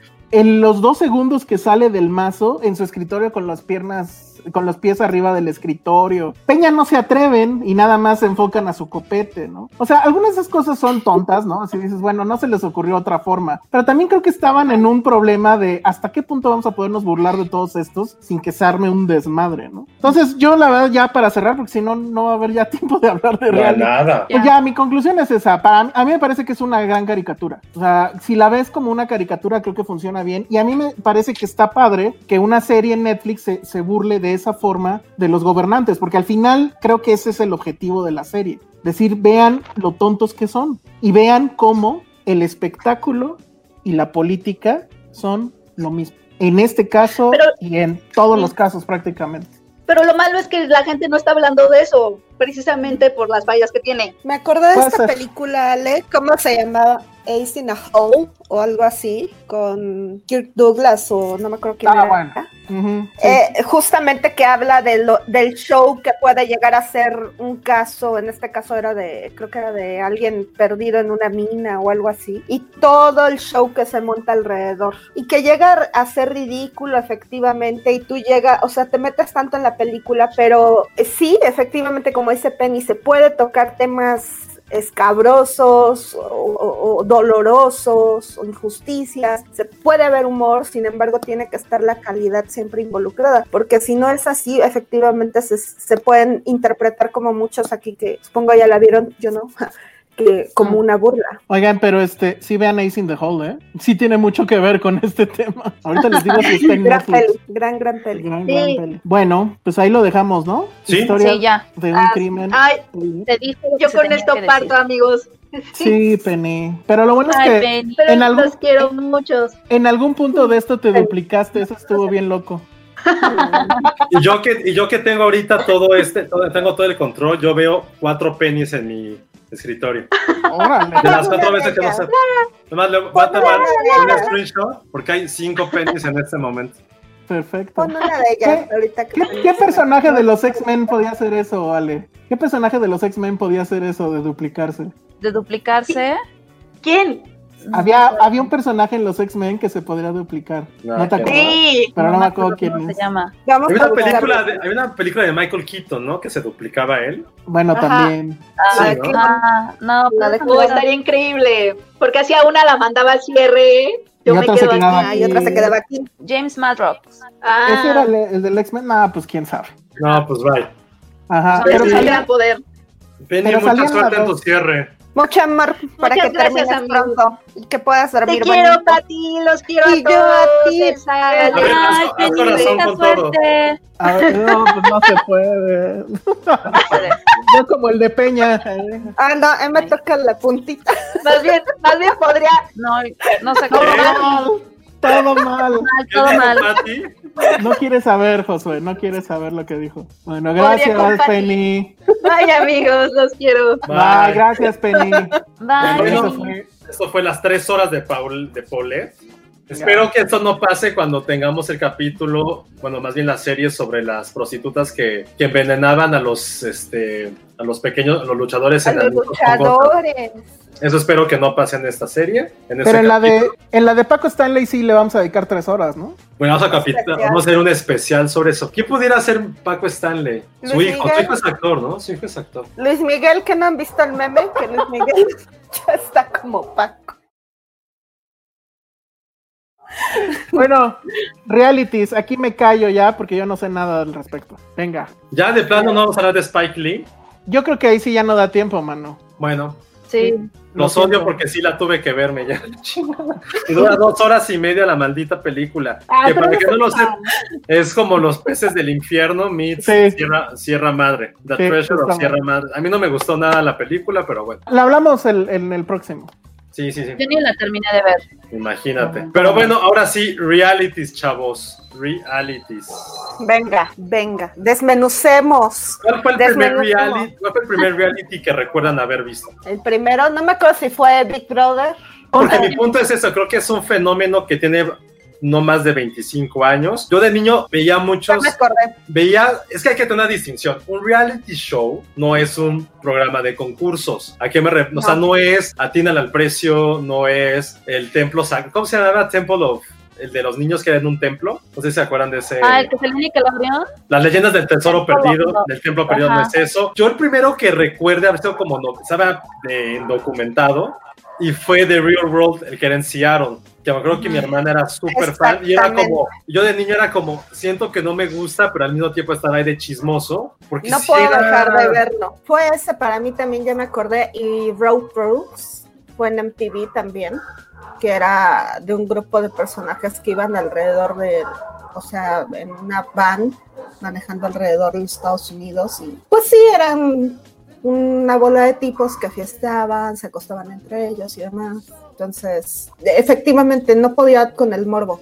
Sí, no, pero aparte Real World sí, sí fue un fenómeno completamente mediático, fue algo que marcó directamente toda esta parte de Generación X, que fuera en Seattle tuvo como un gran tino, fue uno de los primeros programas que también hablaba abiertamente de homosexualidad, de SIDA, de esta parte del encantamiento juvenil, y si no existiera ese programa prácticamente no estaríamos hablando como de bodrios, como dice Elsa, de las Kardashian, de The Hills, o de las Real Wives de Santa Fe o de cualquier lugar de Estados Unidos. Pero es interesante cómo este género se hizo popular o nos llegó a esta generación por algo que era completamente digo, entre muchas comillas, que trataba, que quería retratar temas serios. Era como una especie de mini documental juvenil para una generación que no conocía y que aparte fuera en el canal de televisión, ¿no? Que era MTV en esa época. Ya después MTV empezó a pasar cada mamarrachada que, no sé si se acuerdan de este programa que buscaban en los que llegaban a los cuartos de unos güeyes y tenían una cámara este, ultravioleta para ver si se masturbaban. No sé si les no me acuerdo cómo se llamaba este programa, pero era así, era como de citas y ahora vamos a inspeccionar su cuarto. Y así la cámara, la luz ultravioleta y todo era, todo lo que fuera como gris, era porque pues ahí la gente se, hacía el amor a sí misma. Pero nada más era como este contexto para que no piensen que los reality, reality shows siempre fueron así de celebridades haciendo tonterías. En, su, en un momento tenían alguna visión social y generacional que al final de cuentas pues derivó en todo lo que en lo que ahora conocemos. Oigan, yo yo este pensé que Big Brother era el primero. No. En México No. probablemente no fue el primero, pero sí fue que se convirtió en un fenómeno mediático fenómeno. y social. Fue sí fue como un antes y después en televisión abierta, porque ahorita, ahorita no, no sé si Big Brother estuviera en esta época actual, si lo veríamos. Pues no creo porque hay redes. Porque inclusive lo intentaron traer de regreso y ni al caso. Hay, redes, es hay otro- cámara, ajá, y ya cualquiera, ya cualquiera Aunque tiene bueno, sexo frente a la cámara. brother que es Acapulco Shore, que le va increíble, Maldito, que es casi, casi la misma premisa. maldito epigmenio. El tema es que creo que MTV sí lleva un poco la delantera porque me pongo a repasar y efectivamente he visto muchísimos realities y la gran mayoría han sido por MTV. O sea, había desde Sweet 16, no sé si se acuerdan de eso, o sea, era adicta a ver eso. Mi mamá ya estaba harta de que viera yo. Estoy harta de la tonadita esa, ya cámbiale por favor. Cuando había maratones, yo me los aventaba y no sé por qué, ni siquiera. Y luego hicieron la versión latina de Quiero mis 15. Quiero pero- 15, yo veía. Ajá. Y después, eh, o sea, estaba Dismiss, que aquí lo mencionaron. Uy, ¿Cómo me yo decía, ¿no? No, Dismiss era el de las citas, que una chica tenía una cita el mismo día con, o no, no me acuerdo si el mismo día no, pero tenía cita con unos chicos y después tenía que elegir entre dos. Bueno, chica o chico, y tenía que elegir entre ellos y you are dismissed. Entonces, este. Era como tú veías las, veías las citas y todos. Y, Era un Tinder en vivo. Tinder, Era un Tinder en vivo, entonces estaba fabuloso porque Sí, me acuerdo. pues luego con todos se besuqueaba, así. No, ¿Y estos fueron primero o después de Big Brother México? fueron después de Big Brother México, según Pero entonces el primer gran fenómeno que así nos tocó a muchos sí fue Big Brother entonces. Yo sí, Yo yo, nunca sí vi me Big acuerdo. Brother. Yo No, lo yo- tenía prohibido. Ah, Estaba muy chiquita y mi mamá me decía que decían muchas groserías y se y que había encueraban. mucha obscenidad, entonces yo no podía Ajá. verlo. Yo Nunca sí lo vi. yo sí ¿Te acuerdas lo de los personajes? Todavía a estas horas de... Me acuerdo de la Chío, me acuerdo de, ay Dios, a ese le debemos este, ¿cómo se llama el regio? Este Poncho Ah, de el, pato, Nigris. el pato Zambrano, ¿no? El Pato Zambrano. Oye, qué seres tan despreciables esos, ¿no? Pato Zambrano, Poncho de Nigris. Está Él salió la- Brother. Sí, claro. Poncho de Nigris salió en Big Brother y era el que se daba a Chío, a la Chío, a la que ganó en esa primera. O sea, había dos regios. Había dos regios. Ah, estaba no el, el doctor, estaba Ah, claro. esta la negra que ahora con APRE, estaba esta Ay, la mapacha, mujer, ¿no? la mapacha, estaba una poblana que todo lo poblano que se puedan imaginar, ella lo representaba. Y el pelón Y- ese que ganó, ¿no? No, ese no ganó, estuvo en segundo lugar. ¿Cómo se llamaba? No me acuerdo del pelón. Era un pelón, ¿no? Como mamado. Y estaba Javier, el periodista este, ¿cómo se llama? Javier qué? Poza, que ahora ya tiene su programa, pero ahí comenzó haciendo sus pininos con Adela Micha, reporteando lo que sucedía. ¿Adela Micha salía en eso? Adela No. Micha Sí, ella era la. Pero no era Verónica era- Castro. Verónica era la que estaba en la casa, porque eso sí hasta yo veía de repente ahí, Wow. ¿no? Que luego Y era la que veía. Adela Micha sale en la serie esta de Paulette. El Rasta, efectivamente, El Rasta. se llama el Rasta. Sí, eso me caía bien. Yo me acuerdo el primer día de transmisiones de Big Brother. O sea, no me acuerdo de los personajes, pero me acuerdo el primer día que duró no sé cuánto. Y luego, si debías de tener Sky, porque con Sí, el Sky Sky. veías las cámaras y veías, pues sí, cuando estaban en la noche y si estaban fajando. Y me acuerdo que sí Oye. hubo escenas en Sky donde sí Yo- salían desnudas. Entonces, Yo creo que lo sí mejor que nos loca. dejó, lo mejor que nos dejó Big Brother fue el- la parte de Jordi haciendo sus matemáticas. Justo. Que Ale jamás vio Big Brother, mucho menos el VIP, que era donde las es- estrellas del canal de las estrellas salían. Y meten a Jordi Ah. Rosado en esa cápsula y le dicen, tienes cinco Tienes puntos cinco para puntos, repartirlos entre los participantes. Y, o sea, son puntos negativos o algo así para que los expulsaran. Entonces, nunca pudo sumar. Es épico. Es... Nunca lo han visto, es increíble No. ese video. No, lo- hay que postearlo, por favor. Es increíble. Sí. Tienes cinco puntos. Y el güey, ah, pues tres para no sé quién, dos para no sé cuál. Cinco, güey, ya llevas seis. Ah, este, perdón, es que estoy nervioso, estoy muy nervioso. No mames, es increíble. Es lo mejor que ha pasado con Es lo mejor que, eh, o sea, Big Brother en México sucedió para eso. Y pues, de ahí en fuera, después llegó la academia y creo que Pero la ver, academia... es que te iba a decir algo, Elsa. Dijiste que ibas a hablar del primer episodio. No, es que, o sea, no me acuerdo los detalles. Me acuerdo que sí fue un fenómeno mediático cabrón. Me acuerdo que mucha gente compró el Sky. Yo, no, no, seguramente no tenía esa madre, pero de lo que me acuerdo es que, o sea, justo que había mucha expectativa y que sí era una transmisión tipo, ¿cómo se llama la Como- película de Jim Super Carrey? Bowl. Era como Super Bowl. Un poco, pero me refiero a Jim Carrey. el- el- ¿cómo, ¿Cómo se llamaba esta película de Jim Carrey? Se me fue ahorita. Eh, Truman o sea, Show. Era un Truman Show, porque había cámaras en todos lados dentro de la casa. Y te digo, y en, y en Sky podías estar las 24 horas efectivamente viendo todas las cámaras. Eso era como un tema muy de morbo, muy de bullerismo. O sea, sí había muchas cosas ahí. Pero siento que, bueno, no sé, en mi percepción, después de dos semanas ya era así como de ya hueva. O por lo menos para mí fue hueva y ya no vi nada más. Pero pues de- después de ahí, ¿qué más pasó? O sea, ¿cuáles fueron los realities? Llegó la academia, Pues la es lo que iba a comentar, y, jodió el rating a, a los Televisa que llegaron con Operación Triunfo, que estaba pegando con todo en tiempo, tiempo. Es que nos dice Adriana Ibarra que después hubo otro que se llamaba El Bar. Ah, sí. era tipo Big Brother tenía- también. Pero era como pero con- candente. Y tenía una rola con María Daniela y su sonido láser. Ajá. Esa era la rola de Me provoca el.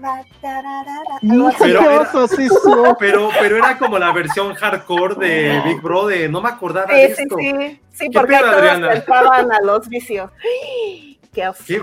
Qué. Oh, esa neta me sorprende a toda. Y Ericito nos comenta que él va a hacer un hilo de todos los momentos de Big Bien. Brother. Lo vamos a retuitear, qué cabrón, pero, pero sí. Ahora, no sé, si- yo me acuerdo muchísimo del último capítulo de, de Big Brother, que también lo anunciaban por todos lados. Estaba cabrón, porque fue incluso durante la época previa al Mundial de 2002. Entonces era así como, o vas a ver el Mundial, o vas a verla al final de Big Brother.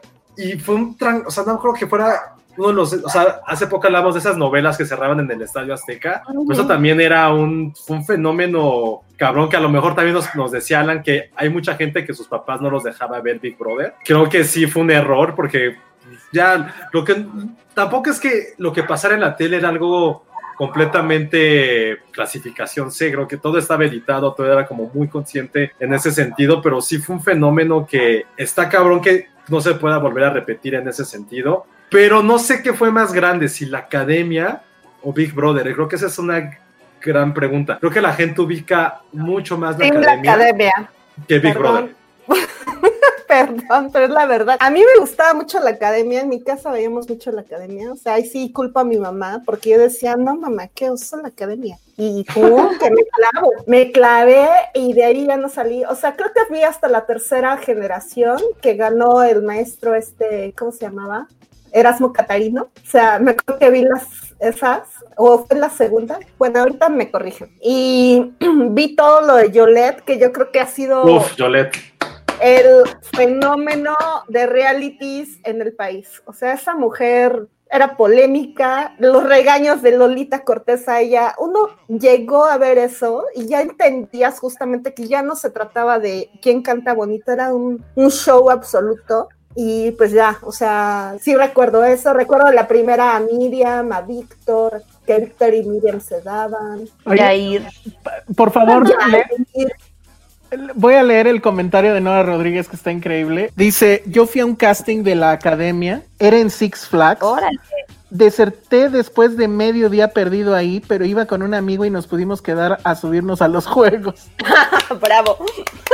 Muy bien. Le vamos a dar un premio aquí que nos diga los, primer- los ganadores de las primeras cinco academias. Aquí tenemos Ay. Es en serio, aquí en los comentarios. Yo quiero saludar a mi amigo José Agustín, que está aquí en los comentarios y que lo quiero mucho. Y él sabe seguro mucho más que yo del tema. Lo que está cabrón de la academia es lo que a mí me tocó ya en la universidad. O sea, creo que acaba, acaba- estaba entrando a la universidad cuando estaba en la primera o segunda generación, la neta, no, no recuerdo cuál de las dos. Pero sí, era algo que hasta los maestros, me acuerdo mucho que nos decían los maestros de comunicación así de, güey, es que esto que estamos viviendo es algo que va a cambiar para siempre la forma en que estamos percibiendo a, las, a los medios. Y alguien, este, ya pasé mucho el comentario, pero, pues, pero pusieron, implica que estas personas de los realities fueron en realidad los primeros influencers que tuvimos en México. No lo sé, pero probablemente sí. Ver esta Sí. parte boyerista, esta parte aspiracional, bastante pues, de mal gusto, pero no lo había, no lo había pensado, ¿verdad? No me acuerdo quién nos los puso, pero creo que sí tiene toda la razón. Creo que esa fue parte de una... Ya estábamos en pleno siglo XXI, ya habíamos pasado el Y2K, pero sí era una parte de decir, güey, la tecnología se nos está convirtiendo en esta parte de ahora vamos a estar 24 horas viendo a una persona, 24 horas viendo a, a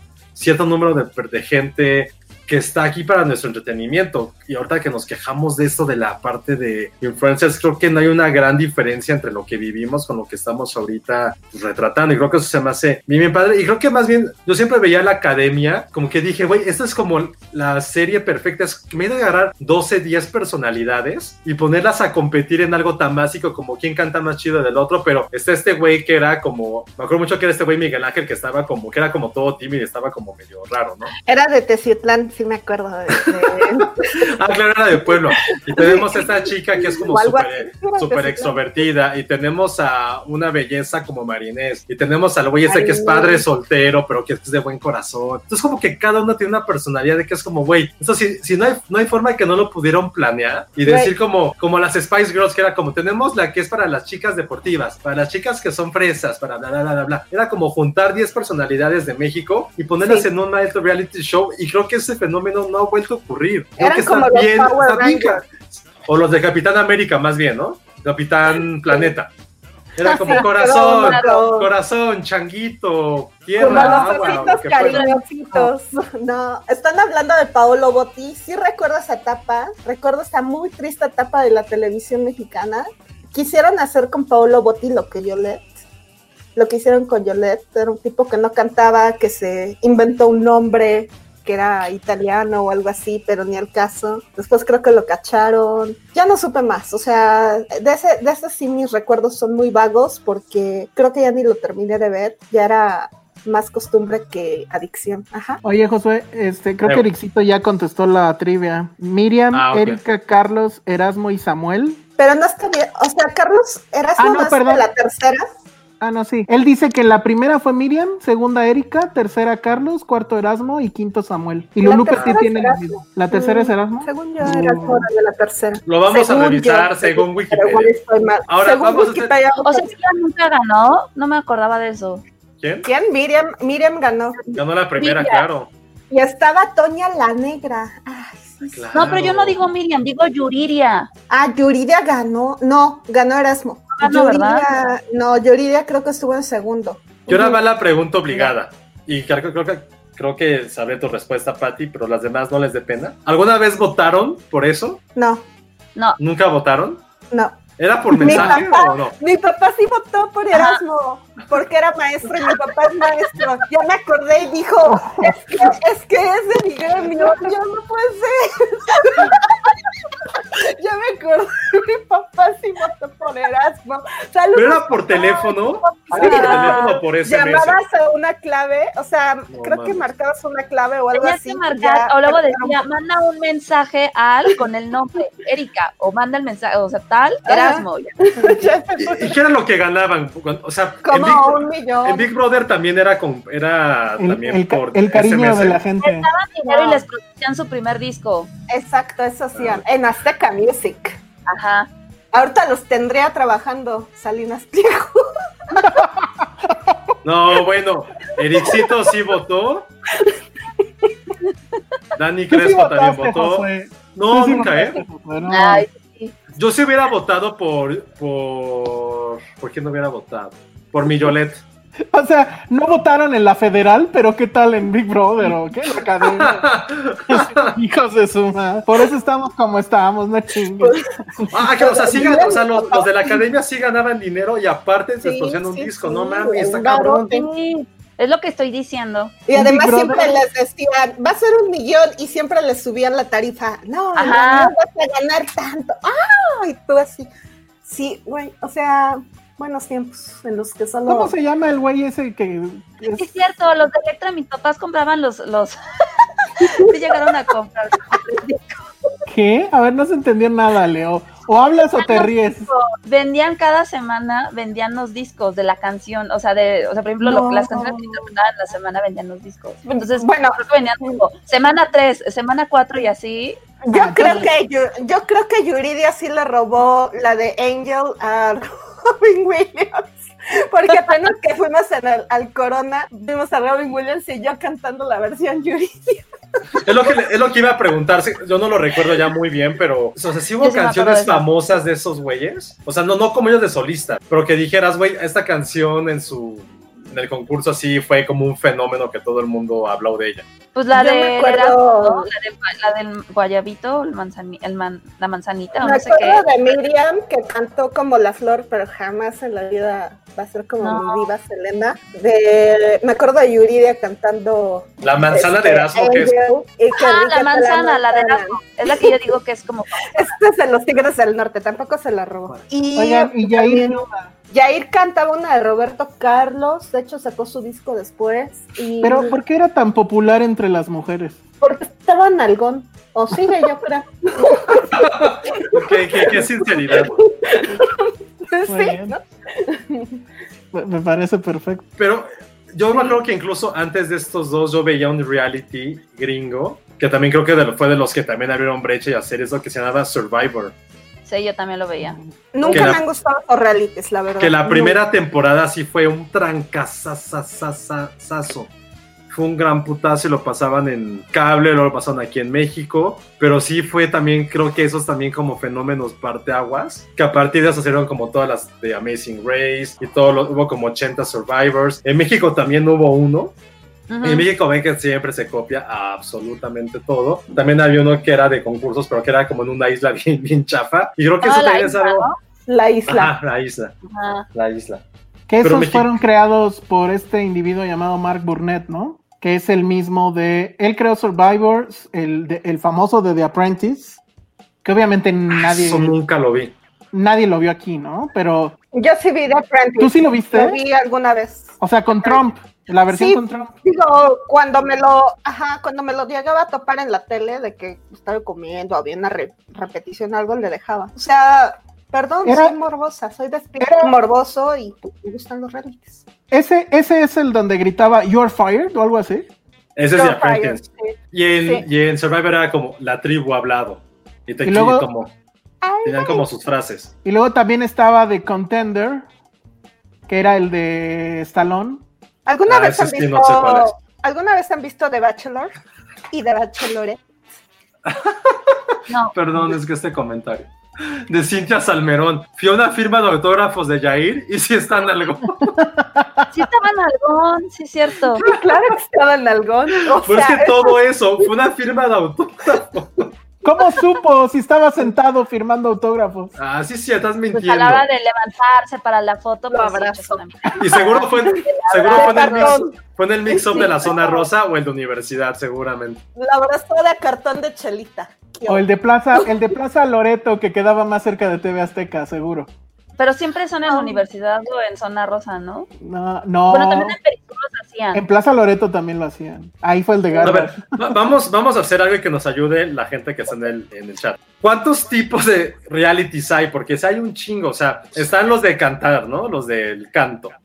Que está Los de The. Voice, está The Los de Voice, cocina. los de cocina. Canto, Los de cocina, yo cocina. soy muy fan de los de cocina. Híjole, Decoración. yo no había querido caer, pero ya caí. Decoración y moda, ¿no? Güey, los de vestidos de novia, dice Ale que son realities, yo no lo sé. Soy súper adicta a ver este programa donde say yes to the dress. O sea, amo, amo, amo ver cómo escogen vestidos y luego estoy de vieja criticona, no me importa. Claro que es un Este, reality. De Drag Pero Queen, todavía, Güey, de drag queens. No, no, pero, estar- es, pero es un, sería como un subgénero de realities. Claro Nada más hay sí. uno, ¿no? No, no sé, preguntas, es decir, nunca he visto uno. Lo que pasa es que es, los produce mismo RuPaul, que es este justo Drag Race, y luego está este otro que, ay, ¿cómo se llama? De donde Drag Race, cuando están todas las, las VIP, no me acuerdo, ahorita que me, que me digan de seguro alguien sabe. Ajá. Ah, claro, ese sí supe, nunca lo vi. Adrián, Trading ¿te- Rights. No lo vi jamás tampoco. hay, están los de los enanitas, que no me acuerdo tampoco cómo No se mames. llama. Está el de un tipo que tenía muchas esposas. Espera, es que sí, sí, literal sí lo estoy apuntando, espérenme. Sé que van muy rápido. Los de este- celebridades también, ¿no? Los de citas, que obviamente Hay que hacer- son un fracaso. Hay que hacer uno de críticos de cine o de editores de revistas. Aburrido. Ah. Ahorita te digo aburrido. Porque hay mucho drama, ¿no? Y aparte yo soy muy chismoso. Yo soy el rey del chisme del, edit- del mundo editorial, entonces. No, no sé por qué te creo. No lo dudo ni tantito.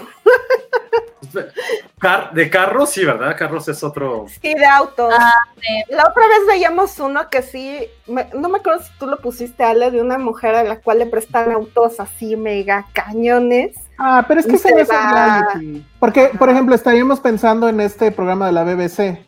¿Cuál? Sí, yo era muy fan. Este, ahorita se llama Ah, Grand sí, Tour, pero antes se llamaba. Oigan, ¿saben? Ahorita lo que ustedes recuerdan, ¿saben también yo cuál veía mucho de niño y que también hubo una versión mexicana chacalísima? El de Cops. Chico El malo, de- chico El malo. de, el de Bad Boys, el Bad de Boys, que era chico, chico El malo. de infieles es el mejor. Era, El Top Gear, el de coches de la BBC.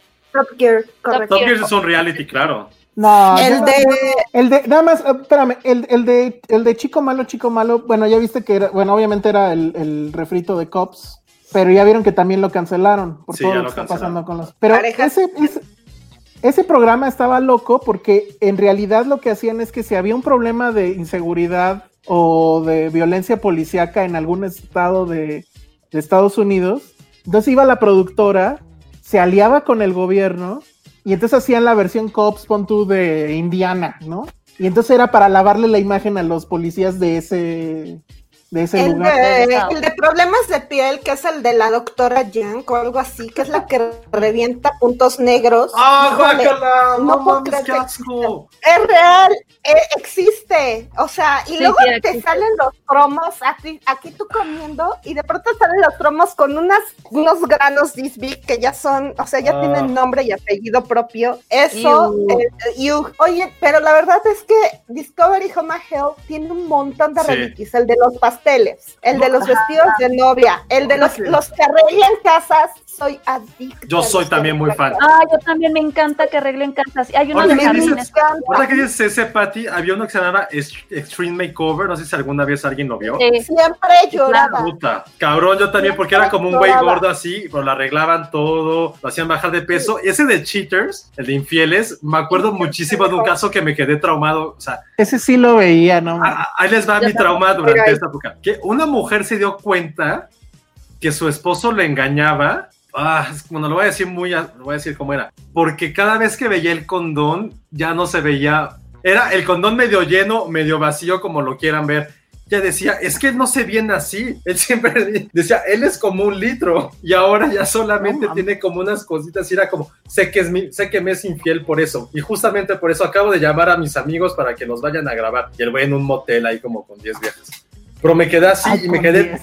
me quedé traumadísimo de esa anécdota. Dije, qué Pero pedo de ese- esto, güey. De ese lo que me encantaba era el pinche amarranavajismo de, de esos güeyes. De, a ver, bueno, vamos a confrontarlos. Y ahí van. Uy, mira, te está engañando, ¿eh? Uy, ve lo que te dijo y no sé qué. Y así ya se empezaban a pelear horrible. Pero sí lo veía. Oigan, sí lo veía. Ahorita Ah, con las que mencionan a las Kardashians, debo de admitir que, o sea, sí he llegado a ver algunos, pero nunca me clavé ni... O sea, con el tiempo creo que sí me pareciera como muy hueco el asunto.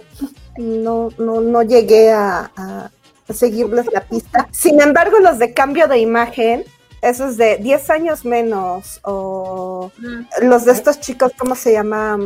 Ay, eran, eran diseñadores de imagen y, y- y te cambiaban todo el closet, te vas 5 mil dólares por tu closet y ya Ah, wow. te, y te lo gastaban y te asesoraban y Pero así. el peor oso de Patricia es que ella sí Mm. vio el reality de Derbez.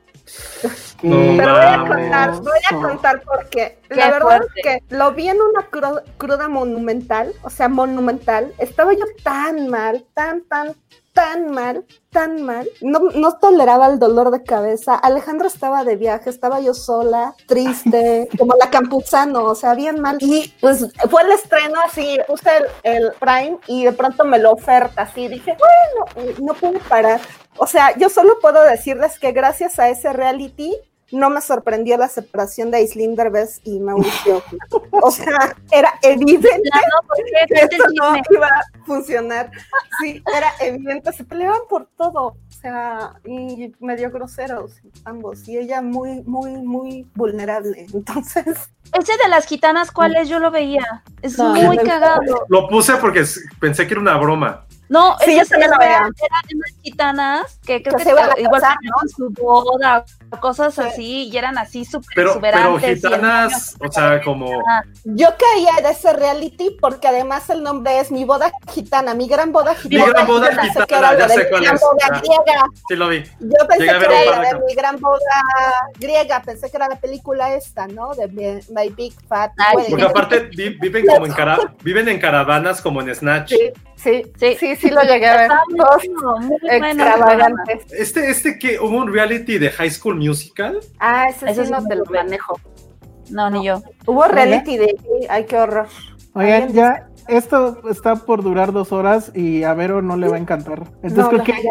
Te saliste con la tuya, Josué. Creo que sí va a haber segunda parte. No, pero sí la quiero hacer, pero justo pensando directamente en, lo, en las categorías. O sea, por ejemplo, va- van mis dudas, van mis dudas. Los de antigüedades, como este, el precio de la historia y eso. historia. ¿Esa Sí. es una categoría aparte o entra dentro de las categorías tiendas Entra dentro de tiendas. o antigüedades? O Tiendas, ¿no? antigüedades. La de, bodegas abandonadas, ya sabes, de los de quién fuera más. tienda de pa- departamental, Josué, así ponlo. ¿Dónde pondrías hogar? Exacto lo que quiero hacer. El de tatuajes.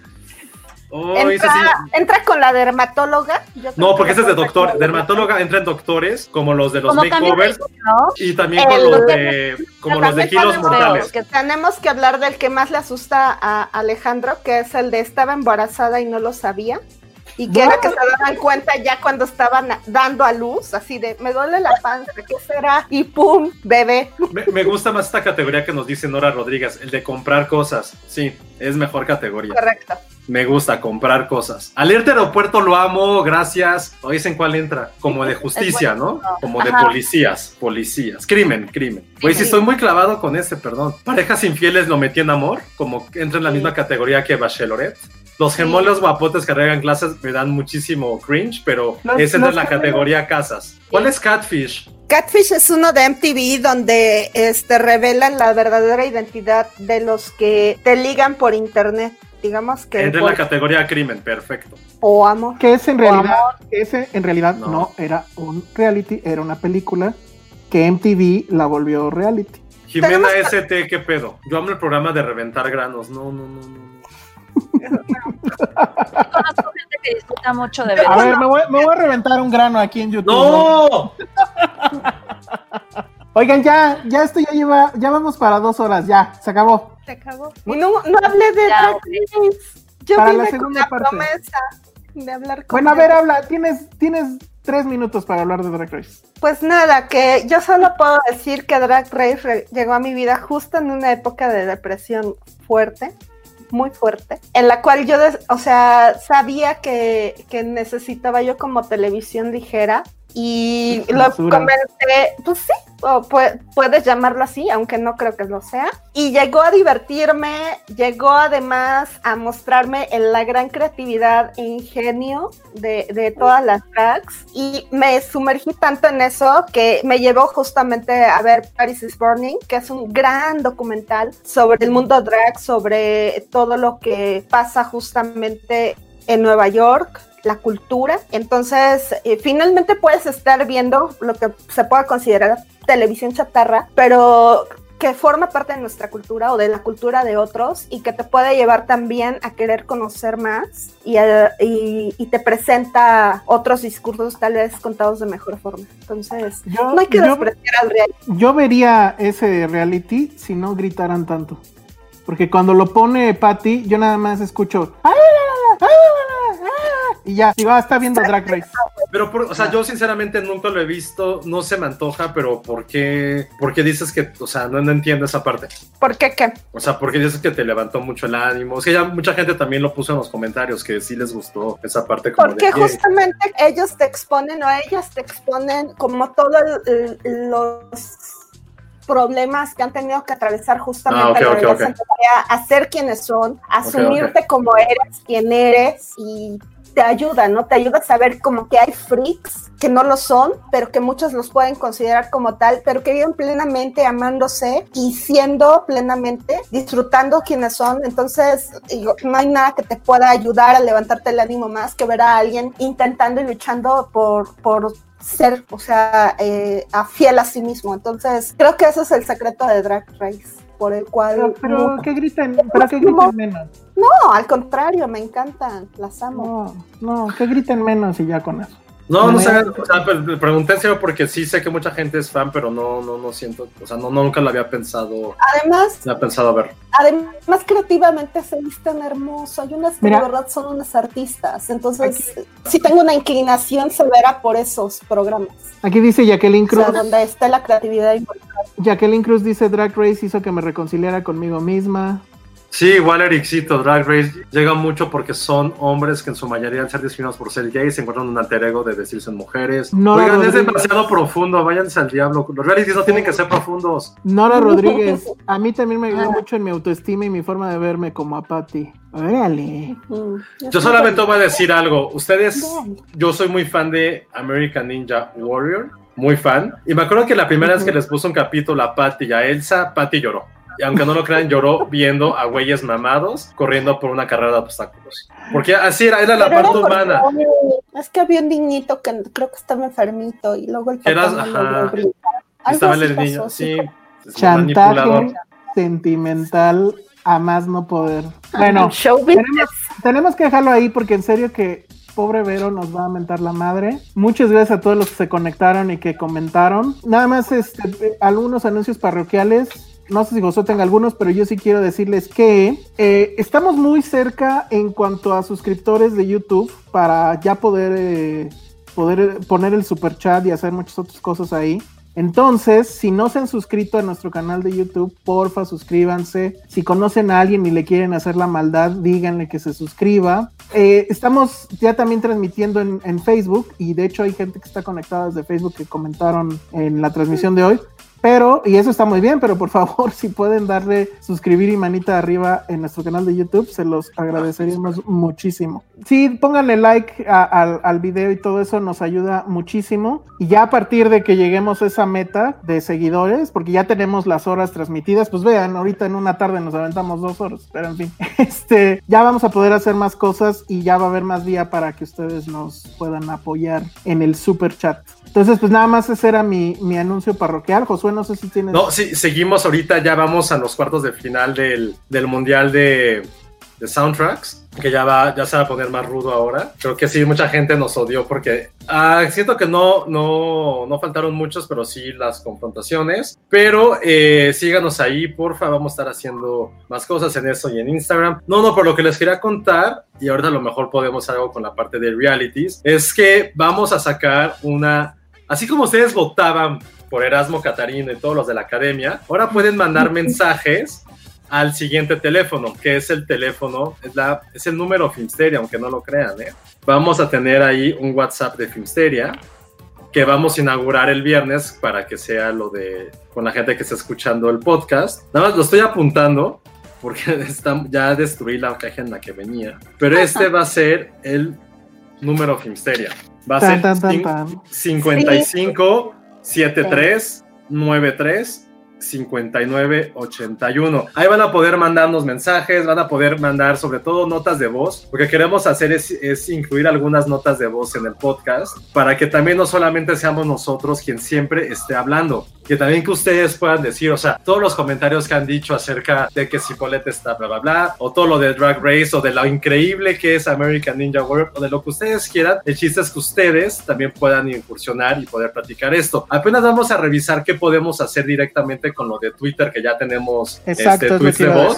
No, vamos a revisar esto, pero nuestro primer este, plan, y eso se los juro que esa es mi culpa, lo siento. Teníamos esta idea desde hace varios, varios meses, incluso antes de la pandemia, pero pues, por ahí que se nunca supe y ahorita ya por fin tenemos otro celular en el cual vamos a ponerle este chip y este número para que ustedes puedan mandarnos sus mensajes. Ténganos paciencia, vamos a ver cómo lo podemos involucrar. Si no es posible, a lo mejor incluir en el podcast, por lo menos sí podemos ponerlo en los tweets de voz. Pero el chiste es esto, es que ustedes también puedan participar, dar sus, dar sus opiniones Que, y a partir de eso poder generar una conversación, que es lo que siempre hemos querido eh, hacer en Filmsteria. que vamos a esperar también a que los tweets de voz ya sean globales, porque ahorita son apenas unas cuentas y solamente la gente que tiene iOS. De hecho, les habíamos pedido que nos mandaran los que las personas que ya tenían los tweets de voz que nos mandaran un mensaje y este creo que la única que nos hizo caso fue Rosario Ochoa que nos mandó el siguiente mensaje a ver si se escucha.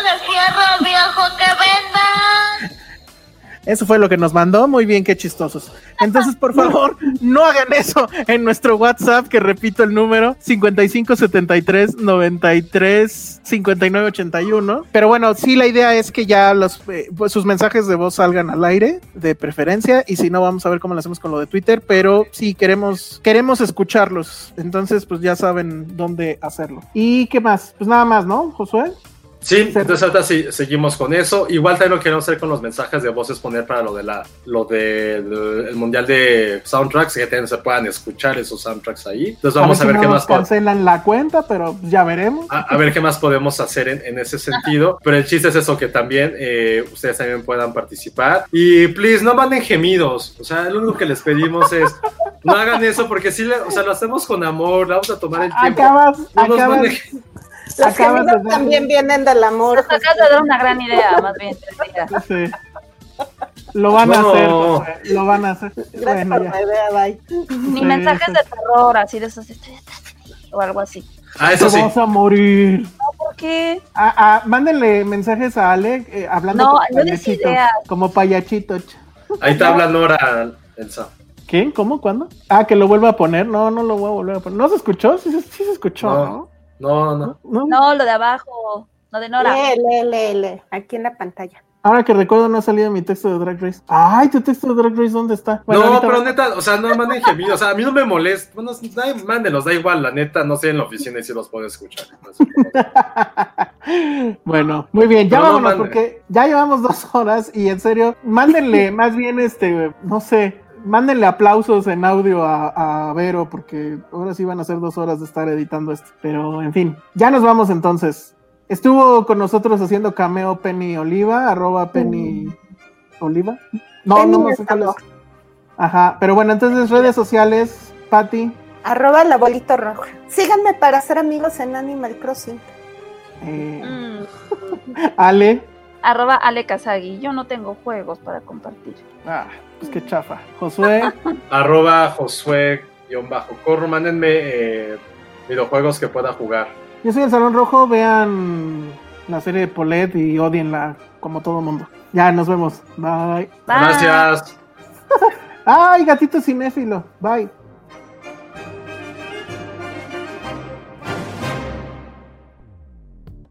Dixo presentó Filmsteria, con Penny Oliva, Alejandro Alemán y Josué Corro. La producción de este podcast corrió a cargo de Verónica Hernández. Coordinación de producción, Verónica Hernández. Dirección general, Dani Sadia. Even when we're on a budget, we still deserve nice things. Quince is a place to scoop up stunning high-end goods for 50 to 80% less than similar brands. They have buttery soft cashmere sweaters starting at $50, luxurious Italian leather bags, and so much more. Plus, Quince only works with factories that use safe, ethical, and responsible manufacturing. Get the high-end goods you'll love without the high price tag with Quince. Go to quince.com/style for free shipping and 365-day returns.